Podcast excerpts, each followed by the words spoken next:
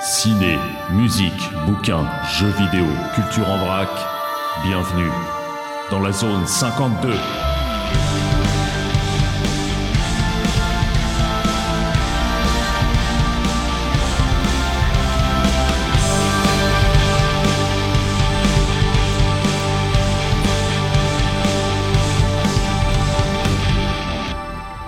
Zone 52, l'émission, épisode numéro 79. 79. c'est dingue. On dit ça à chaque émission. Bah, et je crois que plus ça va aller, plus on va le dire. Qu'est-ce qu'on va dire à la centième? Et tu sais que ça dans pas longtemps, hein? Bah, C'est dans non, 21 émissions. Mais Ouais, non. quand même. Donc, euh, Ah si, quand même, ouais, c'est ça. On a le temps. Un petit peu moins de deux ans encore. On va faire une grosse fiesta pour le- la centième. Si on y arrive. Oh, arrête bêtises. c'est Denis qui est censé casser l'ambiance, hein. Oui, en plus. En plus. Putain, si on me pique mon boulot. Ouais, c'est ça. Si on inverse les rôles, ça va pas du tout. C'est n'importe quoi, ça. Mais euh, Bertrand, est-ce que tu as bien mangé ce soir? Non Eh bien, je ne répondrai pas à cette question provocante. Oh là là, ça y est, c'est le bazar dans ma tête, je sais plus quoi faire là. Là, on, on est en train de, de mettre en vrac toutes nos traditions. Je suis très à cheval sur les traditions. Et moi, je vais faire Bon, comme Jérémy, je vais faire un get shot de 3 heures. Ouais, d'accord, t'as décidé d'être désagréable. ok, ambiance de merde. Ça va être sympa ce Ouais, soir. ça va être sympa, bien se ouais. marrer. Bon, heureusement que t'es là, Bertrand. Toujours, moi. Bon, ça va humeur. Mhm. Ouais, ça va, écoute. Ouais Ouais, ouais, tranquille, super. euh, les beaux jours arrivent. euh, Oui, faudrait- bien. Ouais, ce serait bien que. Bon, euh, on a eu quand même quelques beaux jours là récemment. Oui, là. tout à fait, Ça arrive, à douce, fait. ça arrive doucement, timidement, mais ça Ouais. arrive. Est-ce que t'as des Et choses quand, en- et quand en- on se voit, c'est toujours un beau jour. T'as t'as des choses encore moins intéressantes à dire ou Mmh. euh, Hein ce soir ou, euh, Non, j'ai bien mangé. j'ai bien mangé. Bon, attendez, a- attendez, a- attendez ma chronique pour pouvoir me bâcher. hein. Allez, le bon donne, ça va? Oui, ça va. Bon. Et toi? Ah, bah, alors, bah, c'est gentil de, de t'intéresser à moi. Moi, ça va super bien. Ouais, nickel. je me, je me le mets en note à chaque fois. Ouais, c'est Pensez ça. à demander à Jérémy. Ouais, Sinon, sinon, il se vexe. Ambiance de merde. Bon, euh, très bien. Allez, Shelmy, ça va? Fais pas chier. Euh, non, ça va, ça va. Je sais pas si tu te rends compte que ça fait 31 ans que Fear of the Dark de Maiden est sorti aujourd'hui. Tu sais que j'avais acheté le jour de sa sortie et je me souviens que je commençais à lire les paroles euh, de, de l'album en cours d'allemand. Pas mal. Du coup, je sais dire Auf Wiedersehen. C'est vrai que moi j'ai des choses pas très intéressantes à dire. Faut reconnaître, alors que vous les gars, euh, top niveau. hein. Ambiance de merde. Bon, voilà. Donc, non, non, mais moi, ça va super bien, je vous remercie. Euh, On t'a pas posé la question. Si, Si, moi. si. Oui, mais déjà, Ah, question d'un auditeur. Donne, tu as bien mangé Ah, il fallait le faire. Ouais, bon, Ouais. Bon, c'est cool. Bon, Bertrand, tu nous parles de quoi, toi, ce soir? Ce soir on va parler de punk et de folk. Euh, On va s'intéresser à l'artiste Forrest Pookie. Tu fais pas de film chiant, toi euh, ce Non, parce que alors j'ai parce que je, je, je suis quand même les réseaux sociaux et Ouais. j'ai vu des commentaires disant qu'on parlait de qu'on parlait de plus en plus de cinéma. Voilà, donc je me suis dit, alors j'avais des films chiants hein, dont je voulais Ouais, parler, mais je me suis dit, je vais un peu diversifier, je vais parler un peu de musique pour pouvoir un petit peu changer. Enfin, on n'a pas lu des commentaires, on a lu un commentaire très désobligeant de monsieur Anthony J. de Caen. C'est Ouais. Qu'on va pas saluer, du coup. quoi. ça. Ouais. Mais en fait, je voulais pas le bâcher, donc c'est pour ça que j'ai dit des commentaires. Bah non, moi j'en ai dit un, j'ai prononcé son nom. Donc euh, Ah Anthony, oui. cette émission t'es dédiée, dédiée, dédicacée. Voilà. Euh, voilà. On a chacun une chronique. Ouais. Et Sur on une déteste le rubrique différente. le ou là, on s'en fout. Même quand c'est pas du trip-hop. Voilà, c'est pour toi, euh, Anthony. Euh, le Mondon, tu nous parles de quoi, toi, ce soir? Eh ben moi je vais être dans la section jeux vidéo et je vais vous parler d'un jeu que j'ai beaucoup aimé et beaucoup détesté. Ah, tu l'as fini, du coup? Oui, D'accord. Callisto Protocol. Ouais. Ah, mais tu me l'as montré quand je suis passé chez toi la semaine Yep. dernière. Ouais. Tout Et euh, je vais le prendre. J'ai trouvé d'occasion là. D'accord. Je termine euh, Death Stranding, je me fais Ratchet et Clank que tu m'as prêté et je me fais euh, Callisto Protocol. Ah ouais, dans, dans, dans un an ou deux. Ouais. Pour, le- la centième émission, tu seras prêt? Exactement, c'est Ah. ça. J'en ferai peut-être la chronique comme j'aurais oublié ce qu'a fait Don euh, Voilà. De toute façon, on oublie toujours ce que je fais. Oh. Mais t'es qui toi en fait? T'es nouveau ici ou euh? Shenmi, tu nous parles de quoi toi aujourd'hui? Moi je vais vous parler du train qui sifflera trois fois. Ah, génial. Chef-d'œuvre absolu. Mhm. Moi, je vais vous parler d'une BD euh, que j'ai acheté un petit peu par hasard, qui m'a mis une bonne claque frontière de Guillaume Singelin. Euh, voilà. Donc, on a des bouquins, on a de la musique, on a des jeux vidéo, on a des films. euh, bon, voilà. c'est- Quatuor. Il va être content à quand? Ouais, c'est ça. Bon, après, s'il est pas content. euh, S'il est pas content. Bon, on commence. On commence l'émission par une petite dédicace aussi. euh, on va commencer par un, petit hommage à une personne euh, euh, qui nous était très chère à l'émission, qui est partie bien trop tôt. On va écouter un petit morceau de musique. c'est pour Céline et on a une très très grosse pensée pour Willem qui n'est pas là ce soir et pour le petit Axel. Ce morceau c'est Home Sweet Home de Motley Crue. Céline, où que tu sois, c'est pour toi.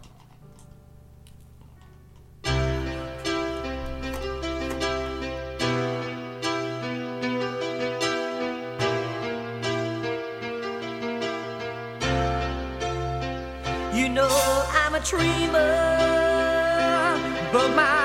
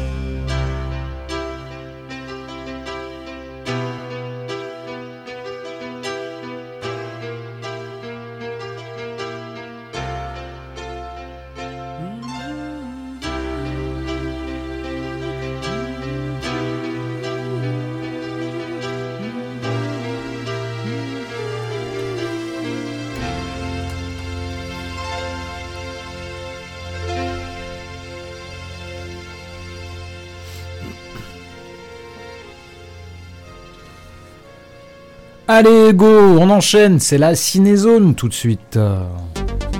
Bienvenue dans la cinézone.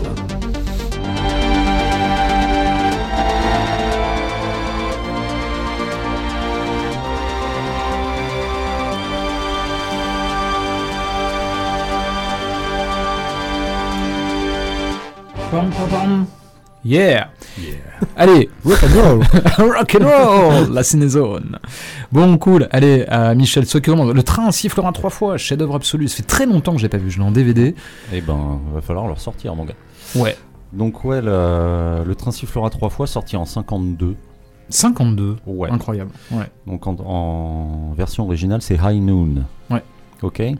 Donc, c'est un western, bizarrement, de euh, Fred Zinnemann, donc qu'on connaît pour Tant qu'il y aura des hommes, euh, From Here to Eternity avec euh, Burt Lancaster. Mhm. C'est un réalisateur qui traite d'une manière générale de la révolte, des, des- des- des valeurs du héros, du refus des compromis, de la dignité humaine, enfin ce, genre de truc. Le scénario est de Carl Forman, d'après une nouvelle qui s'appelait The Teen Star. Euh, et il a scénarisé par la suite Le pont de la rivière Kwai, les, les canons de Navarone, enfin c'est... euh, Ouais. donc voilà, 85 minutes, j'ai noté ça, bon, rien de rien d'exceptionnel. Euh, 85 minutes le film. Oui, c'est un film ouais. assez court. hein. c'est assez court quand même. Euh, sélectionné pour préservation au National Film Registry par la Bibliothèque du Congrès.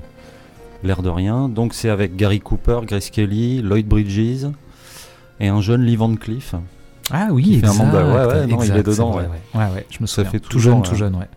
Ça fait toujours bizarre de les voir tout jeune. C'est pareil, le- Lloyd Bridges, euh, pour moi, c'est le- c'est y a-t-il un pilote dans l'avion, tu vois. Et là, tu le vois dans un rôle plus sérieux. Tu... Ok. Le fait est, le film se déroule approximativement en temps réel. Ça commence à, à 11h moins 20 et ça se termine un petit peu après midi. tu vois. Donc c'est quasiment ça. Tu as des plans euh, récurrents qui montrent toujours le cadran d'une horloge ou un truc Ouais, pour ouais. C'est dans la petite bourgade de Hagleyville, le shérif Will Kane, donc Gary Cooper, euh, Qui est magistral dedans. Ouais. Qui vient d'épouser Amy Fowler, donc euh, la magnifique Grace Kelly. Euh, et donc il s'apprête à rendre son étoile de shérif. T'inquiète, tu finis demain, mais ça va bien se passer. Et il apprend que Frank Miller Frank Miller ouais, va faire Batman. va faire Batman. Et une fois qu'il aura fini, il va revenir en ville. Donc Frank Miller, c'est un gars qu'il avait arrêté, qui a été condamné à mort, mais qui finalement a été libéré au bout de 5 ans. Et le gars, il est en route pour Edleyville avec l'intention d'aller lui botter le cul. Quoi. Ouais. Et donc, euh, le gars doit arriver par le train de midi. D'où le, tu vois, Ouais. High Noon le train de- sifflera voilà. trois fois. d'où le titre du film. Euh, donc il y a trois de ses complices qui l'attendent. Enfin, en gros, c'est chaud, quoi. Ouais. Donc malgré les supplications de sa, du coup, très récente femme, il décide de rester et de recruter des hommes auprès des, des habitants de la ville. Sauf que Parce que, euh, bah, de toute façon, s'il sauve, euh, il va le rattraper. il va le rattraper, Ouais, donc ouais. il faut vraiment faire quelque chose, mais l'un après l'autre, euh, par lâcheté, par intérêt, par amitié, tout le monde le lâche. Ouais, c'est le principe du film, hein, il se retrouve tout seul. Au fur et à mesure du film, euh, il sait qu'il va devoir affronter les, les malfrats, enfin les tueurs qui Mm. arrivent pour lui faire la peau tout seul. Ouais, c'est vraiment, euh, c'est vraiment dur à regarder, quoi. ouais, ouais, ce point de vue-là. Grand moment de solitude Mm. pour Gary Cooper. Tu m'étonnes. Alors au départ, le scénariste et producteur, donc Carl Forman, euh, voulait faire une parabole sur l'ONU. Tu vois. Mais euh, Dans quel, dans quel sens, c'est-à-dire? Sur la... attends, j'arrive. Il sait pas en fait. Non, parce que là, je vois pas en fait. Bah laisse-le parler. Ouais. c'est ce qu'il voulait faire au départ. Le truc, c'est que vu euh, la commission des activités anti-américaines qui commençait à, à bien peser sur Hollywood et euh, la légère frousse des, euh, des, des- des- des gens concernés, il fait évoluer son scénario qui devient une espèce de, de, de parabole sur, euh, sur, la- sur Hollywood, sur le macartisme et compagnie. Ouais, la chasse aux sorcières, euh, Voilà. dans les années 50, euh, on pourchassait les réalisateurs communistes. euh. Mm. Ouais, ouais. Les Alors- rouges, les salles rouges. Ouais. De, de- de toute D'où façon- l'expression. T'aimes euh, pas ça hein Non. ONU Ça, qui, ça m'étonne pas. T'as changé. Ouais, quand même. ONU Ouais. qui soit Ouais. lipan- Ouais. qui, qui mal y pense, ouais, Ouais, c'est ça. ONU qui fait, il pense. Tout va bien se passer. Euh, donc, pendant la réalisation du film, il a été convoqué par la commission. Et il s'est retrouvé dans la même situation que Gary Cooper dans le film, en fait. Genre, tous ses potes l'ont lâché. Quand il voulait voir quelqu'un, il Ah bah, je suis pas là. Tu, tu réponds que je suis pas là. Et donc, euh, il en a profité pour transposer certains des dialogues qu'il a eu à cette occasion dans le film. D'accord, ah ouais, ok. Ouais, ouais, non, carrément. Donc, alors, le titre original du film, donc High Noon, c'est un, c'est un double sens, en fait. Bon, ça veut dire midi pile. hein. Mais au sens figuré, c'est l'heure de vérité. D'accord. si tu veux. ouais. Donc, euh, en plus, après le film, c'est carrément devenu une expression euh, c'est qui, qui veut dire que t'es tout seul et t'es vraiment dans la merde, quoi. Ouais, ouais. C'est suite à, suite à ça. Donc, le titre français, Le train sifflera trois fois, fait référence, bien entendu, au fait que quand il y a un voyageur, le train siffle trois fois. Mais Ah c'est un, truc qui n'existe pas du tout dans le dialogue original. Ouais, Et l'invention du train qui siffle trois fois est française. d'accord. C'est. D'ailleurs, dans le film, le train il siffle quatre fois. Je non, mais, non, mais vraiment, c'est vraiment merveilleux. Ouais. Euh, Mais donc, ouais, comme je te le disais tout à l'heure, tu as des plans récurrents, des, des- Le, le plan fixe sur la voie ferrée que Ouais. tu vois régulièrement. euh, bon, putain, c'est. qui fait un petit peu monter la, monter la pression par rapport à la menace. Tu as les horloges qui sont de plus en plus euh, grosses à l'image, plus en plus montrées au fur et à mesure que le temps s'écoule. Et euh, donc on a un film qui a une seule, une seule unité de temps et de lieu. C'est relativement rare à l'époque. Il y a eu Hitchcock qui avait fait la corne dans le, le- le- le truc qui se passe. plan euh, séquence, ouais, avec. Paul Newman. Non, avec, euh, je raconte des bêtises. C'était avec Paul Newman, la corne ou pas? Non, Non, c'était avec. Cary Grant peut-être. Bon, peu importe. Mm. C'était avec Cary Grant, je crois. Mais oui, oui, qui était en plan séquence carrément. hein, Ouais. euh, ouais. Sauf que là, on est vraiment plus sur le sur l'unité de temps qui est, qui est vraiment mise en avant. Plus puis avec que- une montée en pression dans le film, enfin, c'est que vraiment insupportable. bah, c'est un compte à rebours en fait. hein. C'est ça arrive, ah, je viens de me marier, c'est bien, puis bim, ok, donc dans une heure, euh, Bah, c'est l'instant de vérité, quoi. dans une heure, c'est mort quoi. Ouais.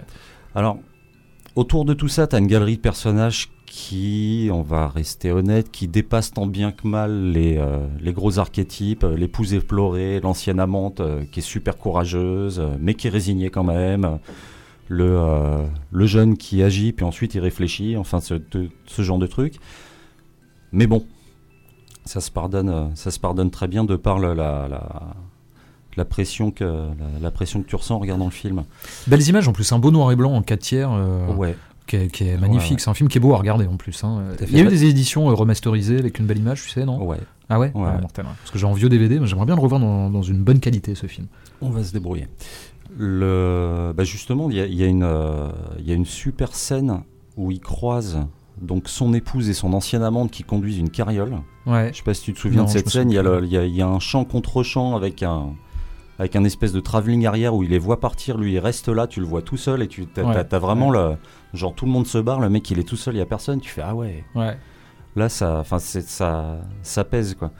La confrontation finale euh, que t'attends pendant une bonne heure, j'ai pas trouvé que ça atteignait quand même des sommets. Bah, après, il faut avouer que la réalisation de Fred euh, Zinnemann, c'est pas non plus un Howard Hawks ou un John Ford, hein, ça reste quand même très utilitaire. C'était Ouais. pas une série B, parce qu'il y avait quand même euh, Non, non, euh. Gary Cooper dedans, mais c'est pas non plus un réalisateur qui a marqué, euh, qui a marqué son époque. quoi. hein. Mhm. C'est très utilitaire. D'ailleurs, ce film il est vachement décrié. hein. Le train sifflera trois fois en termes de western euh, des années 50. C'est pas un film dont tous les cinéphiles euh, sont très fans. J'ai jamais trop compris pourquoi, parce que c'est un film que je trouve vraiment avec une tension, même si la réal est pas folle, euh, il y a une tension dans le Mhm. film. Tu demandes vraiment comment ça va se terminer. Puis tous les personnages qui, qui le lâchent les uns après Ouais. les autres. C'est non, non, c'est un Le- film le- euh, le- génial. ouais. Le gars qui arrive en disant ouais, je viens aider, machin et tout, puis il revient après. Alors on est combien On est deux qui se barrent. J'étais en Ah, Ouais. ça marche encore. Tu vois. Ouais. Bah, de toute façon, John Wayne avait détesté le film à l'époque. Bah, ça m'étonne pas parce que quand tu vois Rio Bravo, c'est un peu ça aussi. Hein. Bah, c'est, Euh, c'est, en réaction à ça en fait qu'ils ont Ouais. fait. euh, Rio Bravo, ça m'étonne pas parce Rio que c'est un peu le même scénar. Hein. T'as les, euh, les Mm. malfrats, les truands qui arrivent pour délivrer un mec qui est en prison.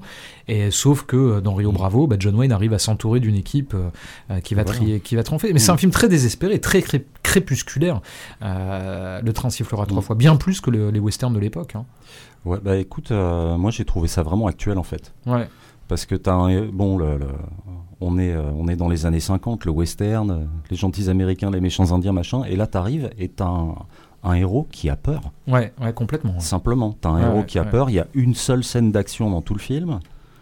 Euh, dans, tous les, dans, dans- dans tous les gens qui sont là, les seules personnes qui ont un petit peu de courage, c'est les femmes. Ouais, c'est ça. Et Mm. tous les mecs se barrent pour sauver leur peau.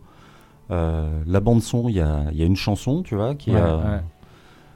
t'as un- t'as une femme d'affaires mexicaine dans le Je film quand même. de ça. ouais. Son, son ex-amante. Ouais. C'est c'est une femme, une femme d'affaires mexicaine. Genre, En Pose-toi, on 50, euh, dans les années on est en- 50 aux États-Unis. Ouais. Ouais, ouais. on est en 52, bon, c'est déjà pas mal. Mais ouais, ouais, je te dis, John Wayne avait, euh, avait détesté le, le, le film. C'était euh, en mode euh, majorité silencieuse, euh, lâcheté citoyenne, euh, machin. Et donc, du coup, en réaction, ils ont fait, ils ont fait Rio Bravo. Ouais. Qui, dans lequel il met un point d'honneur à ne pas impliquer les civils. Ouais. Alors que là, on est carrément dans le. bah, encore une fois, dans un truc qui est beaucoup plus actuel, dans la mesure où euh, t'as un héros qui, se re- qui, qui doit demander de l'aide, quoi. Ouais. Qui doit demander de l'aide et tout le monde le lâche euh, parce que euh, Ah, t'es t'es gentil, euh, j'avais pas prévu de me faire buter dans une heure. Oui, puis surtout, c'est la responsabilité des, des habitants de la ville. Mm. euh, les, les, euh, les tueurs viennent quand même buter leur, leur marshal, hein, leur shérif. Mhm. Donc c'est un petit peu, ils remettent en question l'ordre établi, c'est l'ordre, on en veut bien, mais pas au point de risquer notre peau pour. Donc c'est un Mhm. film qui pose des vraies questions en fait, hein, sur l'implication de du rôle dans la cité, du rôle de dans le dans l'ordre dans l'ordre établi. Donc euh, c'est un vrai film sur la lâcheté qui est qui est, qui est fabuleux. ouais. Bah, c'est en plus ouais c'est ça mais t'as t'as une espèce d'ambiance de tragédie grecque Oui.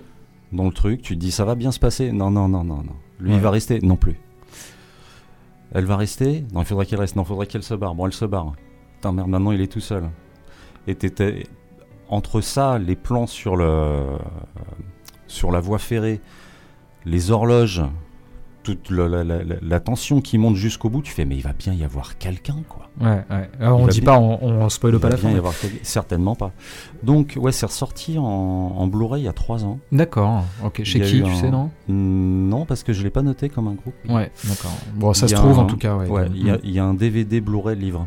D'accord. Un mortel. Ouais. ouais, ouais. Alors, petite, euh, petit truc rigolo, parce que je vous en avais parlé de Chapeau melon et bottes de cuir. Oui, complètement. Ouais. Tout à fait. En 68, il y a un épisode qui s'appelle Je vous tuerai à midi. C'est Noom Doomsday, c'est la sixième saison, donc allez-y. Où John Steed est handicapé dans un fauteuil et euh, il doit faire face à la vengeance d'un homme qui l'a fait arrêter mais qui s'est évadé, qui veut le tuer avec ses complices à midi précise. Ah, et il y a uniquement Tara King qui peut l'aider parce que euh, tous les mecs qui sont dans la baraque veulent pas l'aider non plus. Ah, génial, euh, hommage. On parle aussi hommage. de l'excellent film de Peter Yams, Outland, avec Sean Connery, qui est Ouais. sorti à la fin des années 70, Ouais. qui est un film de science-fiction et qui est un remake déguisé en fait. hein. C'est exactement le même principe. Sean Connery À, est sur à part une le fait station. qu'ils ont des combinaisons, ouais. exactement. ouais. Parce qu'il attend aussi des tueurs qui viennent dans le cadre d'une corporation qui veut le buter pour je ne sais plus quelle raison. Et c'est exactement pareil. C'est une sorte de faux S'interpose remake. dans un trafic de drogue. Oui, il s'interpose dans un trafic de drogue, exactement. Qui est aussi un bijou oublié de la science-fiction des années Ouais. 70, qui est un Super pur film. dont il faudra parler. dont il faudra parler. ouais. On en a déjà parlé. Ouais, je pense que c'est un, c'est un film qui est revenu dans nos discussions. C'est pas tu l'avais chroniqué Ouais, ouais, vous, vous oubliez ce que je, ce que je chronique. Voilà, voilà, Mais- voilà. Ouais, on voulait le dire. on- on- Démonstration. Jamy, c'est qui le Les, mec les auditeurs sont témoins. C'est qui lui en fait Enfin donc voilà, ouais, le, le, le, le train sifflera Et C'est. Bertrand qui a rien dit, c'est lui qui savait pas. hein. Moi, je, je savais. Le train sifflera. ça y est, ça y est. Tu vois, je suis, je suis sage depuis tout à l'heure, je ne dis rien. C'est vrai, c'est vrai. Le train sifflera trois Il fois. C'est bon, réfléchir, mangez-en. il se demandait Ouais. quand. C'était quand ça Ok. Allez, super. Bah, tu vois, tu m'as donné envie de le revoir. Ça fait partie des films que j'ai en DVD et que. Je crois que le pire, c'est que je l'ai jamais vu, je crois. Ah ouais Mm. Bah, voilà. Tu sais. Non, non, vraiment, fais-toi plaisir, c'est mortel. Ah, J'adore me faire plaisir. Allez, go, on va parler un Mm. peu musique. euh, C'est. cochonaille. C'est la. Calme. Bon, ça va, c'est bon. Non. Qu'est-ce que c'est que cette émission? C'est n'importe quoi. C'est n'importe quoi. Ils sont en train de s'emballer. regarde. Qu'est-ce qu'ils font? Musique. Ça va pas, non? Musique. Allez, c'est la. Zig Zone.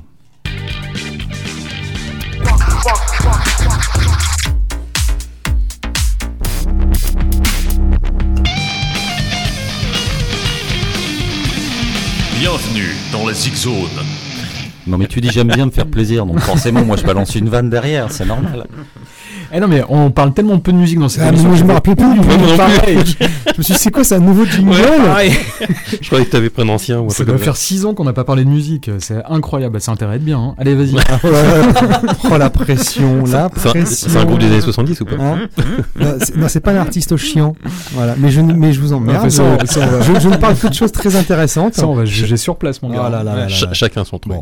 hein. Bon, vous, connaissez pas Forest Spooky Pas du tout. Moi, je connais deux noms, mais euh, Voilà, donc alors moi j'ai eu l'occasion de le voir en concert il y a pas très très longtemps avec son, avec déjà.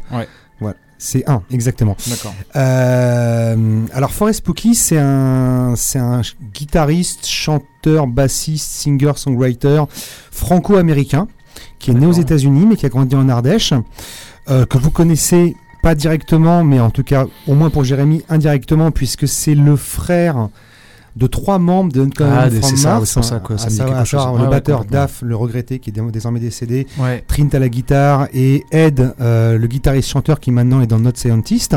Donc ils étaient, ils sont quatre frangins et donc Forest Spooky euh, a, a des projets de son côté en fait.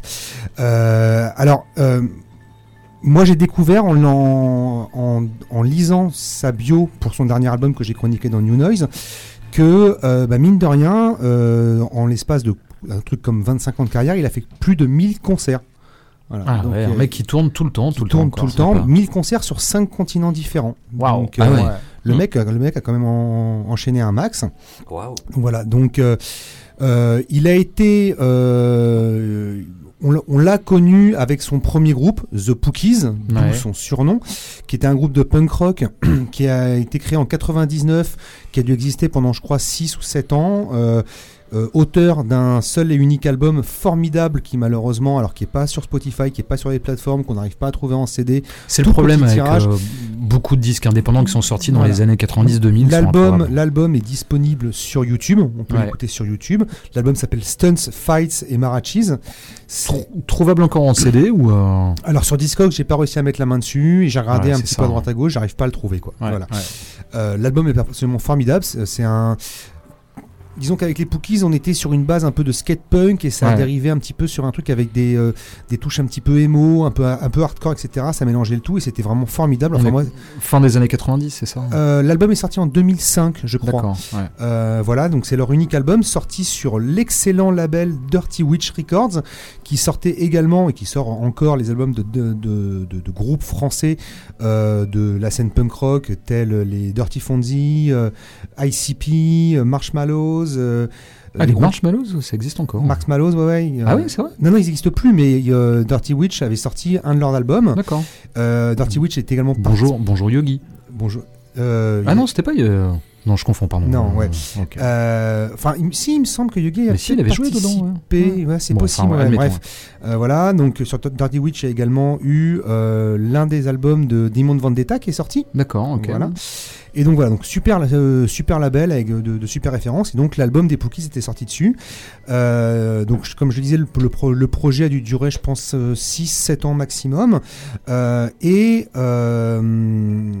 Forest Spooky a embrayé sur un autre projet avec son frangin Ed de Uncommon from Mars. Ouais. Voilà, où là, pour plus euh, Pat, qui était un des musiciens de ICP, ils ont fondé le groupe Sons of Buddha, qui a sorti trois albums, qui étaient, euh, pas, qui étaient également euh, du punk rock. C'est essentiellement du punk rock, euh, ce que, Ouais, ouais. ces, ces projets en groupe.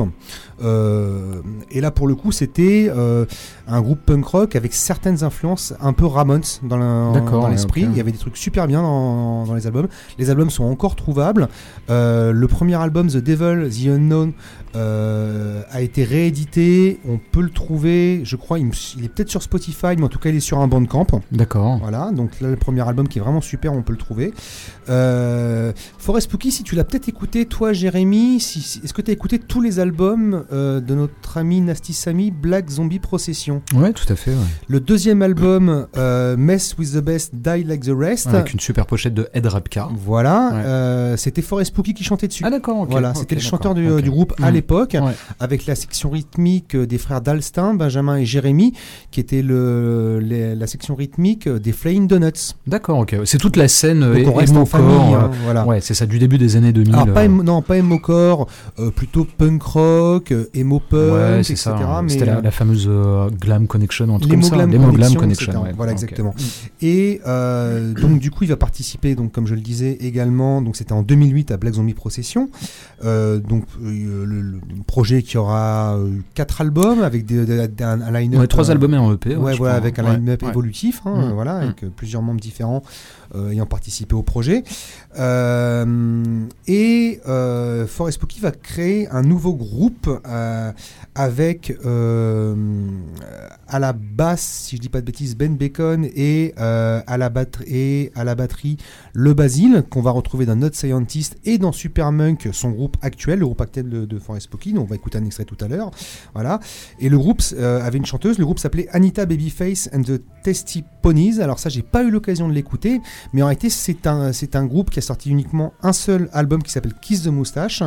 Le groupe s'est séparé de la, de la chanteuse et les trois membres restants ont fondé Supermunk, le groupe actuel de Forest Spooky. Donc c'est un mec, là tu parles d'une carrière, ouais, c'est ça, 25 ans, enfin 20, euh, une vingtaine d'années, En où fait, le il mec a... enchaîné les concerts, il- a enchaîné les groupes. Il a, euh, il, euh, il a enchaîné, il a participé en 2014 euh, au All-Star Band français, justement Emo Punk Napoléon Ouais. Solo, au sein duquel on retrouvait des membres des Homeboys, des Second Rate, de Dead Pop Club, etc. Et donc lui, il assurait le chant dessus. Euh, voilà, donc euh, il enchaîne plein plein de projets, donc euh, pas mal de choses qui sortent chez notre ami Stéphane Cupillard, Kicking Record. Kicking Records, Voilà, puisque ses propres albums solo, je vais y venir, de Forest Ouais. Spooky sortent chez, chez, chez, chez Kicking. L'album de Black Zombie Procession était sorti également chez Kicking. Ouais. Et les albums de Supermunk sortent aussi chez Kicking. Ouais. Euh, Pour les vraiment, auditeurs qui sont un peu paumés là dans, dans tout le, le name dropping qu'on est en train de faire et tout, c'est vraiment une scène punk rock euh, qui est jamais à la une des magazines, euh, des un rock de je ne sais quoi, mais qui est ultra vivace sur scène depuis euh, 20 ans. quoi. C'est des groupes qui tournent, qui tournent, qui tournent, qui tournent. et- et- et- alors, effectivement, c'est pas très médiatisé, mais il y a un réel public. puisque- Oui, c'est ça, bien sûr. À, ouais, bien à sûr, chaque ouais. fois que moi je vais voir euh, ces groupes depuis maintenant 20 ans, euh, les salles sont toujours pleines. Il y a toujours du monde partout. ouais. quoi. Donc, Et puis, euh, bah, c'est des groupes qui ont su fédérer un public partout en France, euh, avec des, des bons sons d'albums, des, tubes, euh, avec, bah, une scène qui est surtout encore, les encore Rate, debout. les. Flying ouais, les ouais. Cowboy Heroes, Ravi, etc. Tous ces groupes-là. Sexy Pop, voilà, c'est des groupes qui ont fait vivre la scène punk rock française depuis 20 ans et qui ont sorti tous des albums super bien, quoi. Voilà, et donc Puis toujours avec des, pas des bouts de ficelle et des bouts de carton, mais en, en total DIY, pas de grosse production, pas de gros label, pas de major. Vraiment, c'est de l'underground ultra bien fait et surtout qui, qui perdure dans le temps. C'est une belle leçon de de- de- d'artisanat et d'humilité en fait, euh, ces groupes. hein. ouais, tout à fait. Euh, ça, ça fait plaisir de voir que, même si tu vois, c'est pas trop mon délire, tu le sais musicalement, mais en tout cas, ça fait plaisir de voir que ces groupes existent encore, que ça tourne, qu'il y a un public, et euh, voilà, c'est c'est vraiment cool. ouais. Et donc depuis euh, 2010, euh, Forest Spooky s'est lancé dans une carrière solo folk, puisque j'ai dit qu'on allait parler de punk, j'en Ouais. parle beaucoup depuis tout à l'heure, mais également de folk. Et donc c'est une carrière où, dans un premier temps, c'était guitare-voix, donc il avait sorti un premier EP en 2010, puis un premier album qui s'appelait Every Key Hole Has a Night to Be Seen Through en 2012.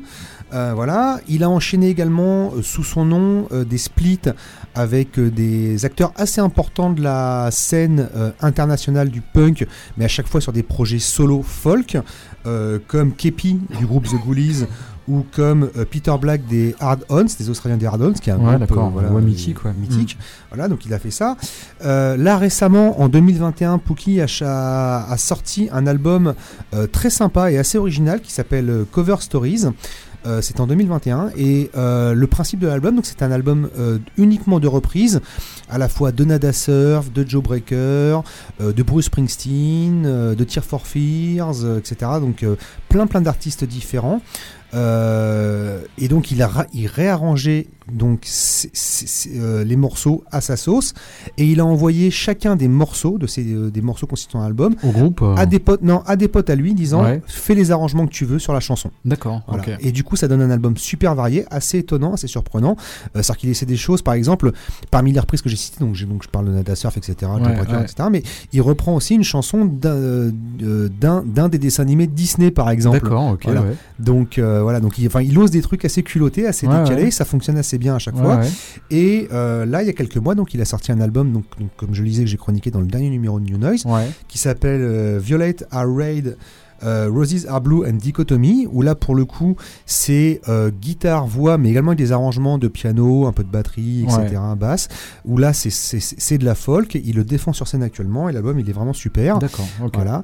Et ça, donc, c'est donc il, est, il y a une grosse actualité euh, actuellement sur sa carrière solo Ouais. et sur sa carrière folk. Euh, même s'il tourne encore avec Supermunk, euh, Supermunk ayant sorti son premier album en 2016, euh, Pho- Photophobique, un EP en 2018, Stuck in the Darkness, et son, et le, son, le deuxième album, euh, All You Need Is Air, en 2022. Et là, il a intégré depuis quelques temps le groupe Maladroit. Alors, je sais pas si. euh, Oui, mais c'est avec le mec de. c'est avec, avec Olivier Portenoy Ouais, ça. de Dead Olivier Pop Club. de, de, Dead Pop Thiel Club, ouais. de Mm. Guerilla Poubelle et euh, Chamoul qui était dans Crossing the Rubicon aussi. D'accord. Ah ouais. Voilà. Et donc du coup il a intégré ce groupe-là en tant que bassiste-chanteur. Ils ils sont plusieurs donnés de la voix au sein du groupe. Et euh, de la même façon, euh, l'album de Maladroit, le nouvel album qui s'appelle Real Life Super Weirdos, qui est une merveille, Ouais. est sorti de façon complètement confidentielle il y a de ça quelques semaines. J'en ai j'ai vu l'info par euh, nulle part. C'est en allant faire un tour par hasard sur leur bandcamp que j'ai vu que l'album était sorti. Ouais. Voilà, super album de, de, de De punk, punk rock, rock, ouais. vachement bien.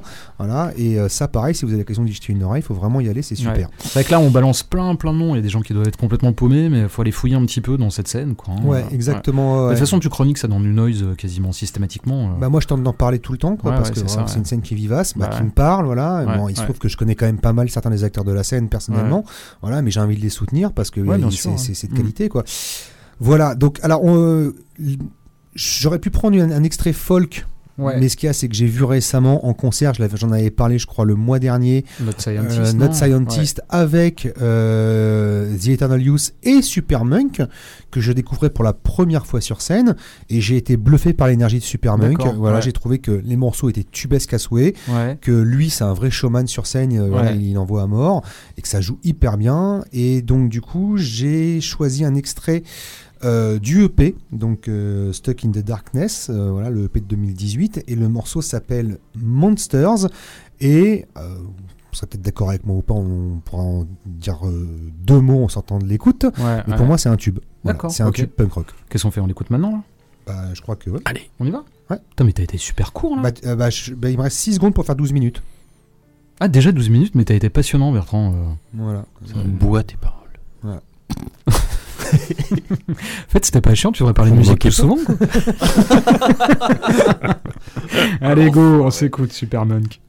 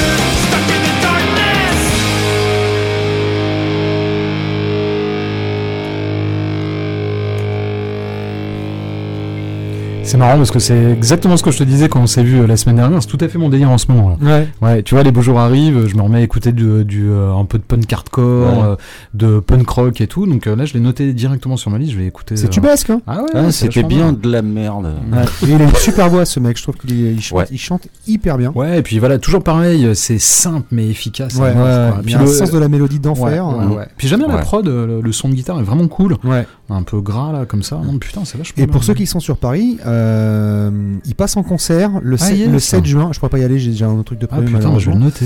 Le 7 juin, il passe euh, donc en, so- en solo. euh, Ouais. Enfin, c'est le Forest Pookie Quartet, voilà, où euh, ici, bah, il défend son dernier album en date.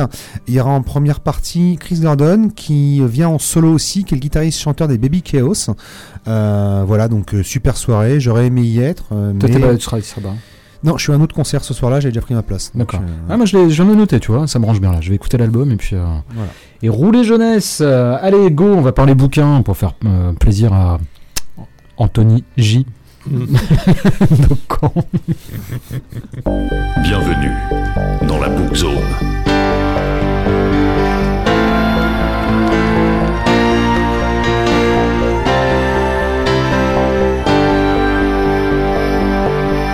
Tam, tadam. Papa, papa. On est tellement habitué. Bon allez, c'est moi qui m'y colle. Euh, J'étais en balade à Paris euh, il y a quelques, il y a deux semaines à peu près. Je suis passé à la Fnac euh, Montparnasse, qui m'a rappelé des souvenirs de jeunesse absolument euh, splendides, parce que c'est là que j'ai acheté mes, mes premières cassettes de Slayer. euh, Qu'est-ce que j'ai pu en acheter comme CD J'avais pas mis les pieds depuis, je sais pas, 15 ans, quoi. Donc ça m'a fait un, un choc. Déjà, je m'attendais pas à voir autant de vinyle. C'est quand même complètement dingue, quoi. À 35 balles. C'est ça, j'allais te dire, c'est le prix qui t'a mis un choc. c'est d'en voir autant, euh, tu sais, toute cette masse d'argent potentiel Ouais. euh, comme ça, euh, c'est complètement dingue, quoi. Non, non, bah, c'était assez hallucinant. Non, mais bon, on sait tous que le, le marché de la musique est plus le même, les supports sont plus les mêmes. Mais c'est pas du tout le sujet de ma chronique. Euh, je suis allé au rayon BD, Oh, j'avais. euh, Dommage. Ouais. Euh, Parce que ce, que ce dont tu as parlé, ça va être chiant. hein. bon, on sait pas, je sais pas si Non. euh, Non, aussi non, a passionnant que. Bertrand, vous allez me dire. Euh, donc je suis allé au rayon BD, j'avais envie de m'acheter une BD pour les vacances, euh, voilà, pour lire quelque chose de nouveau. J'y ai passé euh, pratiquement une demi-heure à éplucher toutes les nouveautés en termes de BD, tous les auteurs que je connaissais pas. Déjà, ce qu'on peut dire, alors c'est une chose hein, d'acheter ces BD sur internet un petit peu au hasard, c'est une autre chose d'aller dans, dans un magasin de BD pour le mieux, ou même d'aller dans une Fnac et de voir un petit peu la masse de propositions aujourd'hui qui est complètement dingue. Mais non seulement la masse de propositions et la masse de qualité. C'est-à-dire que j'avais envie de tout acheter. Je trouve que le niveau euh, d'exigence en matière de, de dessin, de graphisme, de couleur, de pagination, de ce que vous voulez, on est quand même sur du plus, Mm. plus, plus, quoi. Et donc, euh, j'ai eu mon coup de foudre. euh, Est-ce que t'as harcelé les vendeurs de la Fnac? Non, j'ai vu Même personne. pas Non, mais tu vois, Ah, ouais. c'est bah non, tu vois, c'est pas comme à l'époque où tu avais une petite borne à chaque rayon où tu pouvais euh, justement demander des conseils. Non, j'ai croisé personne. Je me suis démerdé tout seul. En revanche, là où euh, on peut pas leur jeter l'opprobre, euh, l'opprobre d'ailleurs, sans R, mais peu importe, euh, c'est qu'il y avait toujours, tu sais, les petites euh, affichettes coup de cœur, Mm. ouais, les recommandations. Et c'est ça qui m'a fait loucher euh, sur Frontières, euh, un album de Guillaume Singelin, déjà qui a attiré mon attention parce qu'il y avait ce petit coup de cœur, parce que la, la couverture est absolument magnifique, et parce qu'il est édité par le label 619, dont on a déjà beaucoup parlé dans cette émission. Ah, j'ai cru que t'avais oublié. Non, pas du tout, c'est toi qui en as parlé pour la première fois, c'était il y a 6 ans, c'était Buddy Bags, donc tu vois, je n'oublie pas tout. Non, je ne te dénigre pas. Il y avait pas, c'est quoi? C'est Shangri-La aussi, non? Shangri-La, Exactement, ouais, Shangri-La, on va y venir, Ouais. ouais, tout à fait. Que l'avais j'avais prêté, je crois. C'est- ouais, Ouais. C'était bien ça. c'était et je pense, bien. je sais plus qui l'avait chroniqué ou on avait euh, C'est chroniqué toi, hein, c'est- c'est ouais. C'est toi, Don, qui l'avait Ah chroniqué bah là, pour le coup, je me rappelle plus. Bah voilà, bravo. Non, c'est toi, c'est toi. Moi j'avais chroniqué Calcium et, Ah, donc, calcium moi, et donc ça, silicium. ça doit être moi. Ouais, je- ouais, ouais. Donc voilà, en tout cas, c'est vraiment un, un éditeur dont on parle beaucoup. C'est un éditeur totalement indépendant euh, qui a travaillé avec Ankama euh, il y a quelques années, qui travaille avec euh, Rue de Sèvres maintenant, qui est un autre éditeur. euh. Donc voilà, et euh, bah, c'est toujours du travail de qualité. Euh, et puis on va en parler tout de suite. C'est un travail au rapport qualité-prix qui est absolument hallucinant parce que cette BD, je l'ai payée 20 balles. Et je trouve qu'elle en méritait euh, 35 ou 40. Donc euh, voilà, tu vois, d'un côté, tu as des vinyles à 35 balles euh, dont on se fout éperdument et que tu peux trouver en version originale à 10 balles. Et en même temps, tu as un éditeur qui fait un effort. Surtout pour les encadrés au mur. hein. Surtout pour les encadrés au mur, pour pas les écouter, enfin bon, peu importe. Et t'as un éditeur qui fait des efforts à tous les niveaux pour rendre la culture accessible et en même temps pour proposer des choses, mais c'est même plus de qualité parce que là c'est un bijou total ce frontière quoi. Donc euh, c'est le deuxième album euh, de Guillaume Singelin qui est un des quatre euh, euh, euh, dirigeants du label 619 euh, aux côtés de Mathieu Bablé, de Run, donc qui est vraiment celui qui a monté le, le- ce- cet éditeur et un quatrième dont j'ai malheureusement oublié le nom. Donc ils sont tous les quatre à gérer euh, ce, ce, ce pôle d'édition, c'est une sorte de, de oui, d'éditeur avec une. Modou. Peut-être, ouais, ouais, ouais, tu as, ouais, plus, tout fait. ouais. doute, hein. Ouais, ouais, t'as raison. ouais. Et donc, euh, qui ont une, une, une exigence artistique qui est vraiment, euh, euh, qui est vraiment top, quoi. Donc, c'est son deuxième album. Il avait sorti une BD que je vais m'empresser d'acheter et de lire, qui s'appelle euh, PTSD. Euh, voilà, lui, il avait, participé à plusieurs recueils de, non pas de nouvelles, mais de, de courtes histoires. Il a participé à Body Bags, etc. Mais c'est vraiment son deuxième album. Alors, c'est un projet qui mûrit depuis 2013. À la fin de, de l'album, il y a quelques planches et beaucoup de croquis qu'il a dessinés il y a une dizaine d'années. Il explique qu'en fait, il avait des idées d'images, il avait une- un peu une- un pitch très très flou et qu'en bossant sur euh, ses textes courts ou sur ses BD courtes et sur PTSD bah finalement ça a mûri mûri et s'est mis au travail il y a 3-4 ans pour que c'est sorti là en avril euh, dernier hein, euh, pour aboutir finalement à, cette à ce gros pavé qui est frontière parce que gros pavé hein, c'est un un bouquin qui fait quasiment 200 pages moi j'ai été bluffé en l'ouvrant à la Fnac par la beauté de chaque planche. Alors il fait tout, hein. il fait scénario, dessin et couleur. Tout est, on parlera de l'histoire après, mais le dessin est absolument euh, splendide et la couleur, il y a un traitement de la couleur qui est magnifique. C'est rare quand dans une BD je passe autant de temps sur les pages en fait. Vraiment où je prends plaisir à regarder euh, euh, la planche, à détailler, à regarder tous les, euh, effets de couleur. J'ai même essayé de, questionner la manière dont on avait rendu certaines textures, certains éclairages. C'est vraiment du travail d'orfèvre à tous les niveaux. Donc avant de parler d'histoire, je vais parler un peu du graphisme. C'est un graphisme qui est assez désarçonnant et c'est pour ça que j'ai failli pas l'acheter au départ. Il y a un côté, comme on appelle au Japon, chibi. C'est vrai avec des personnages un peu, si vous voyez le personnage de Krillin dans Dragon Ball en fait. hein. C'est-à-dire Mhm. euh, des petits yeux, des grosses têtes, des corps un petit peu disproportionnés, qui sont pas du tout réalistes. Et c'est vrai que c'est un peu désarçonnant. euh, Il y a un, peu, un côté un peu enfantin, presque naïf dans le, dans le, dans le trait des personnages, qui moi m'a pas branché, hein, très honnêtement. Et d'ailleurs, j'ai lu des interviews de lui euh, depuis, où il, il comprend bien que ça peut être un petit peu, que les gens peuvent être réfractaires, mais qu'en même temps, ça lui permet, comme c'est des, des personnages qui ont des grosses têtes par rapport à des petits corps, de beaucoup plus travailler sur les émotions des personnages. Et finalement, en fait, ce parti pris esthétique qui est un petit peu euh, frappant au départ, on l'oublie au bout de deux pages, et finalement, on s'y attache énormément, parce que ça donne un cachet à la BD qu'on voit nulle part ailleurs. C'est-à-dire que euh, au niveau des influences, on, pense un petit peu à Moebius, parce que c'est un- une BD qui va se passer dans l'espace, avec beaucoup de vaisseaux spatiaux, avec des designs de dingue, sur beaucoup de planètes différentes, avec des, des topographies et des paysages complètement différents en fonction des planètes. Donc on est vraiment dans un univers très fantasmatique à la Moebius, mais en même temps avec ce côté un peu Akira Toriyama de Dragon Ball, de personnages un petit peu enfantins. Et je trouve qu'il arrive vraiment à bien mélanger les deux genres. Donc on voit tout à fait ses influences. hein. On a vraiment euh, la, la hard SF euh, de, de- des années 80, humanoïdes associés françaises, Mm. et en même temps le côté très japonais. euh, D'ailleurs, il y a un des, un des personnages, le petit singe, on va en parler, qui s'appelle Goku. euh, c'est pas pour rien, quoi. Donc. euh, donc voilà, donc déjà ça, point de vue graphisme, c'est magnifique. Et le scénar est juste dingo, quoi. Euh, donc ça raconte l'histoire de trois personnages qu'on va suivre de manière euh, euh, croisée, enfin différente, en- trois, euh, trois histoires un petit peu séparées dans une première partie de la BD. On a Jisoo, euh, qui est une, chercheuse euh, d'une soixantaine d'années qui travaille sur un satellite euh, euh, et puis qui pourra jamais terminer parce que euh, son laboratoire se fait racheter par une grosse compagnie. Elle est mise au placard et c'est une femme complètement désabusée qui a toujours rêvé de- d'exploration spatiale puis qui se retrouve euh, à gérer des chantiers euh, euh, à l'autre bout, bout du système solaire. Quoi. On a Alex qui est euh, engagé par une grosse corporation. Il faut savoir que dans son univers, euh, en fait, les grandes entreprises ont pris possession de l'espace qui est devenu une zone de non-droit. Et euh, comme il n'y a pas de loi, mais ils font un peu ce qu'ils veulent, puis ils vont piller toutes les planètes qu'ils peuvent trouver pour essayer de dégager le maximum de ressources et dégager le maximum d'argent possible. Quoi. Euh, mais on va en parler un petit peu après de, ça.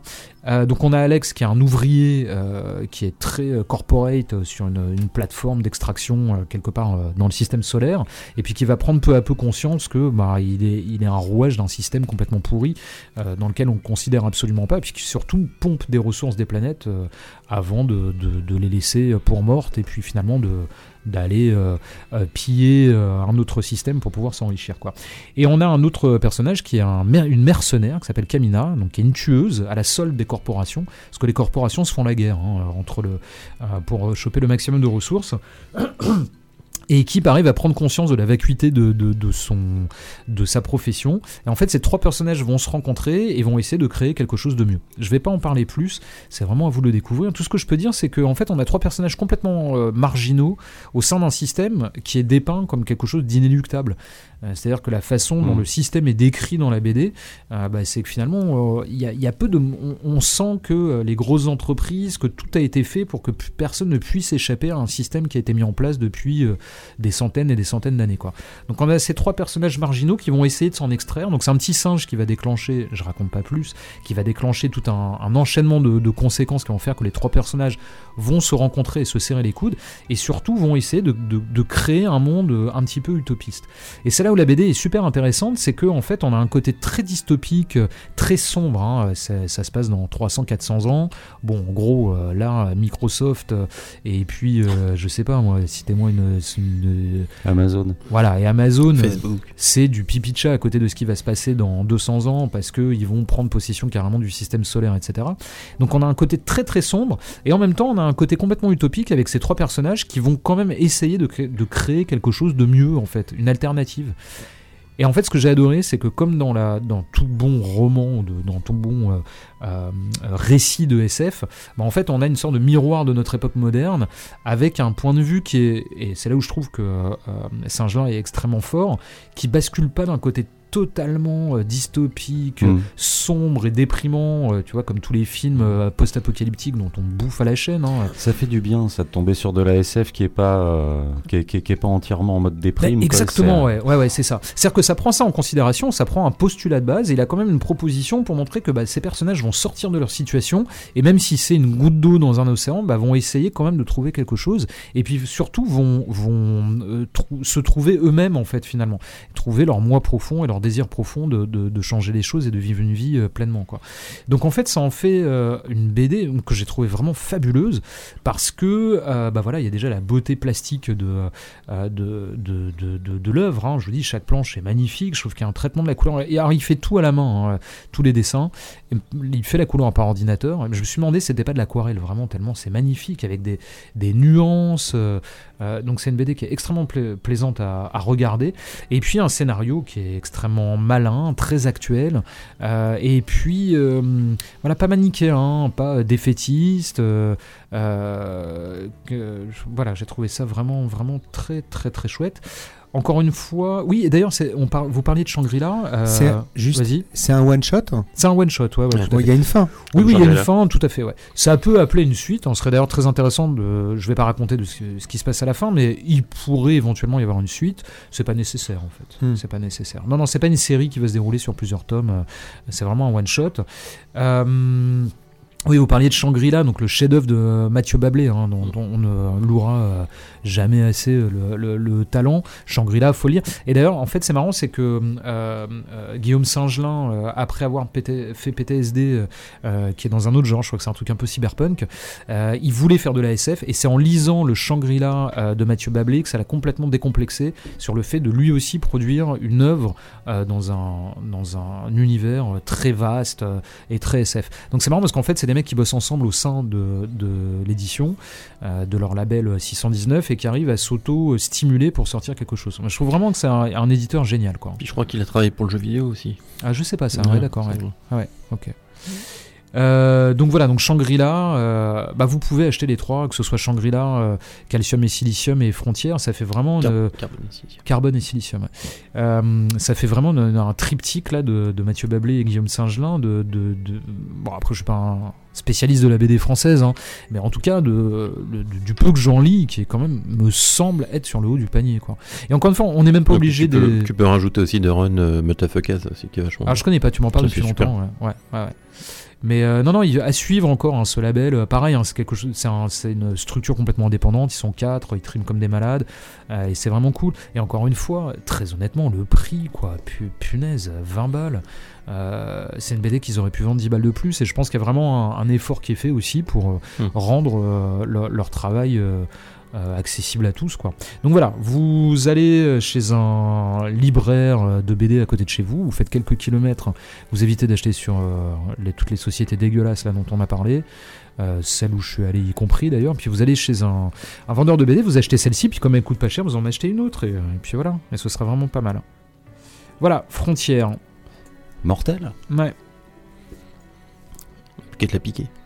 Ça va, je t'ai- euh, C'était bien C'était bien Ouais, Cool, merci Bertrand. cool. Je suis sûr que Bertrand il a envie de te le- te l'emporter. c'était bien. Mais non, parce que je dois le prêter là, je suis Non, non, désolé. mais non, mais vous j'ai- l'achetez non, mais ouais. j'ai trop de trucs à lire de toute façon. Ouais. donc, euh, Bah, tu vas l'acheter quand même. Ouais, mais il y a des trucs mieux. Bon allez go, on y va, on va parler jeux vidéo. Et c'est pour. Oui ou pas C'est un peu bancal ce soir. hein. Non Non, pas du c'est un peu bancal. Il y a des petits blancs quand Il y a même. des hein. petits blancs. Hein. Et donc pour faire, pour faire plaisir à Anthony, je- j'ai, j'ai, J, j'ai- on va parler on va parler jeux vidéo. jeux vidéo avant de se faire un bon talk, talk shit là de une heure là, parce qu'il nous reste du temps. hein. C'est ce qu'on dit à chaque fois. Ouais, c'est ça. Allez, c'est la game zone tout de suite. Bienvenue dans la Game Zone.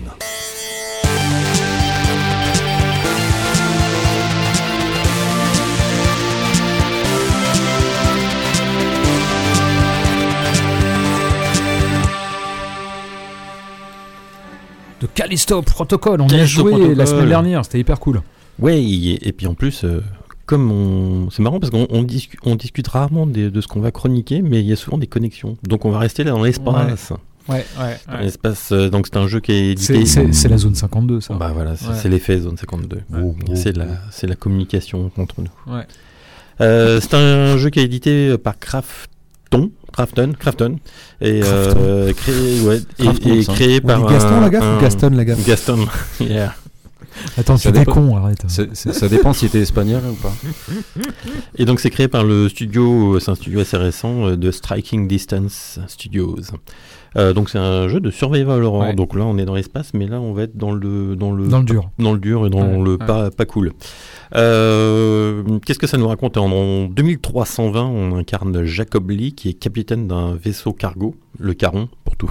Le caron ou le caron? Alors je crois qu'on dit ca Caron. Caron. Ouais, je sais pas. Caron. Caron. Alfonso Cuaron? Le- Sharon quoi Donc le vaisseau se dirige vers Callisto, qui, comme tout le monde sait, est un satellite de Jupiter, Ouais. Bien sûr, oui. euh, pour une livraison lorsque le vaisseau est abordé par un groupe terroriste, les, Mm, les mm, Outer mm. Way, dont la dirigeante est re- recherchée est Dani Nakamura. Il y a une confrontation avec, ce- avec ces terroristes, ou Ouais, pseudo-terroristes. ouais, ouais. Euh, le vaisseau est endommagé, se crache sur Callisto. Et euh, Jacob et Dani sont les seuls survivants, et ils se retrouvent incarcérés de force. Ouais. Pendant le, la- le processus d'incarcération, Jacob perd connaissance et se réveille dans sa cellule, dans une prison qui est totalement en proie au chaos et euh, qui est envahie par des gardiens et des prisonniers qui ont été infectés apparemment par une maladie qui les a rendus complètement fous, difformes et très violents. Ouais. Sympa. Voilà. Le, le mec a Voilà. la chance, quoi. Voilà, Ouais. la totale, la totale chance. En fait, il est dans un concert de punk. C'est un peu ça. Voilà.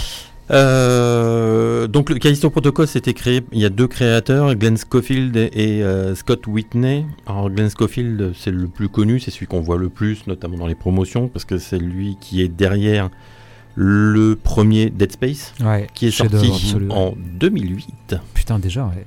2008. Mhm. Chef-d'œuvre Euh, absolu. on est Et un remake est sorti récemment. Et le remake qui, qui, qui déboîte apparemment. Tu me Apparemment, disais, ouais. il déboîte. Je vais le refaire.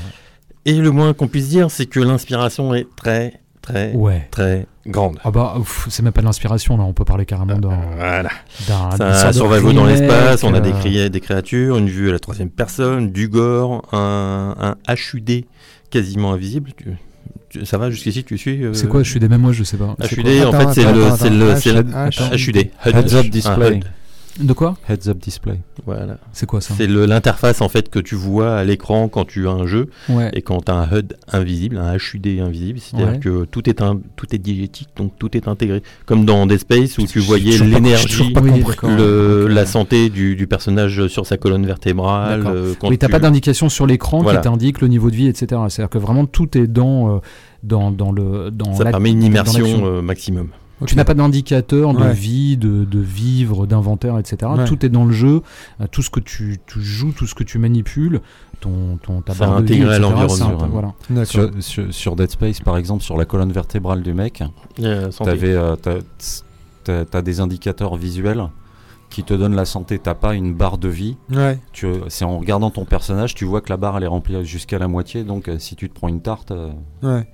Ouais, donc ça te permet d'avoir une immersion totale dans le jeu. T'es vraiment dans, comme dans un film en fait. T'as pas d'indications extérieures qui vont te, te, te fournir des informations sur le déroulement du jeu. Ouais. Tu te démerdes avec ce que t'as quoi. D'accord. Donc on a ça, on a des, armes à customiser et un appareil pour faire euh, l'équivalent de la télékinésie. Donc là, Ah ouais, non, c'est du pur Dead Space. carrément, carrément. On n'a pas le truc pour ralentir le temps par contre. Ah oui, c'est vrai qu'il y avait ça dans Dead Space, Voilà. c'était mortel ça. Et euh, que j'ai que j'ai lu, j'avais pas du tout tilté, mais quand même, euh, et je pense que c'est tout à fait, c'est fait intentionnellement. Euh, le personnage quand même s'appelle Jacob Et l'autre s'appelait Isaac. et l'autre s'appelait Isaac. Ouais. Ouais, ouais, non, mais On complètement. non, donc, non, euh, ouais. on n'a pas, ouais. eu, pas la licence, mais on avait quand même une idée. quoi. Ouais. Ouais. Donc, euh, en- quand, euh, quand, la, quand la sortie a été programmée, euh, moi j'étais très hypé par le jeu. J'étais Ouais. euh, au, au taquet, j'avais précommandé le jeu. Ouais. Euh, sauf que euh, je reçois le jeu, il est toujours emballé et je commence à voir les premiers retours Ouais. critiques. Et là, c'est une Catastrophe. assez catastrophe. Ah, on entend beaucoup plus de critiques Ouais. mauvaises que de bonnes critiques. Ouais. Euh, les retours étaient pas bons. Euh, moi, ça m'a incité même carrément à annuler ma, ma préco. En fait, j'ai renvoyé, le jeu- j'ai renvoyé le jeu. Et les, nombreux, les critiques étaient assez nombreuses et pour certaines se, se justifiaient. Notamment euh, le fait que c'était un jeu qui était sor- sorti aussi sur PC et Ouais. les jeux qui, sont, qui sortent souvent sur console et PC, souvent l'optimisation PC, PC, euh, est catastrophique. Ouais. euh, Il y avait des problèmes d'optimisation, des gros bugs, euh, que ça ressemblait trop à Dead Space, Ouais. pour certains.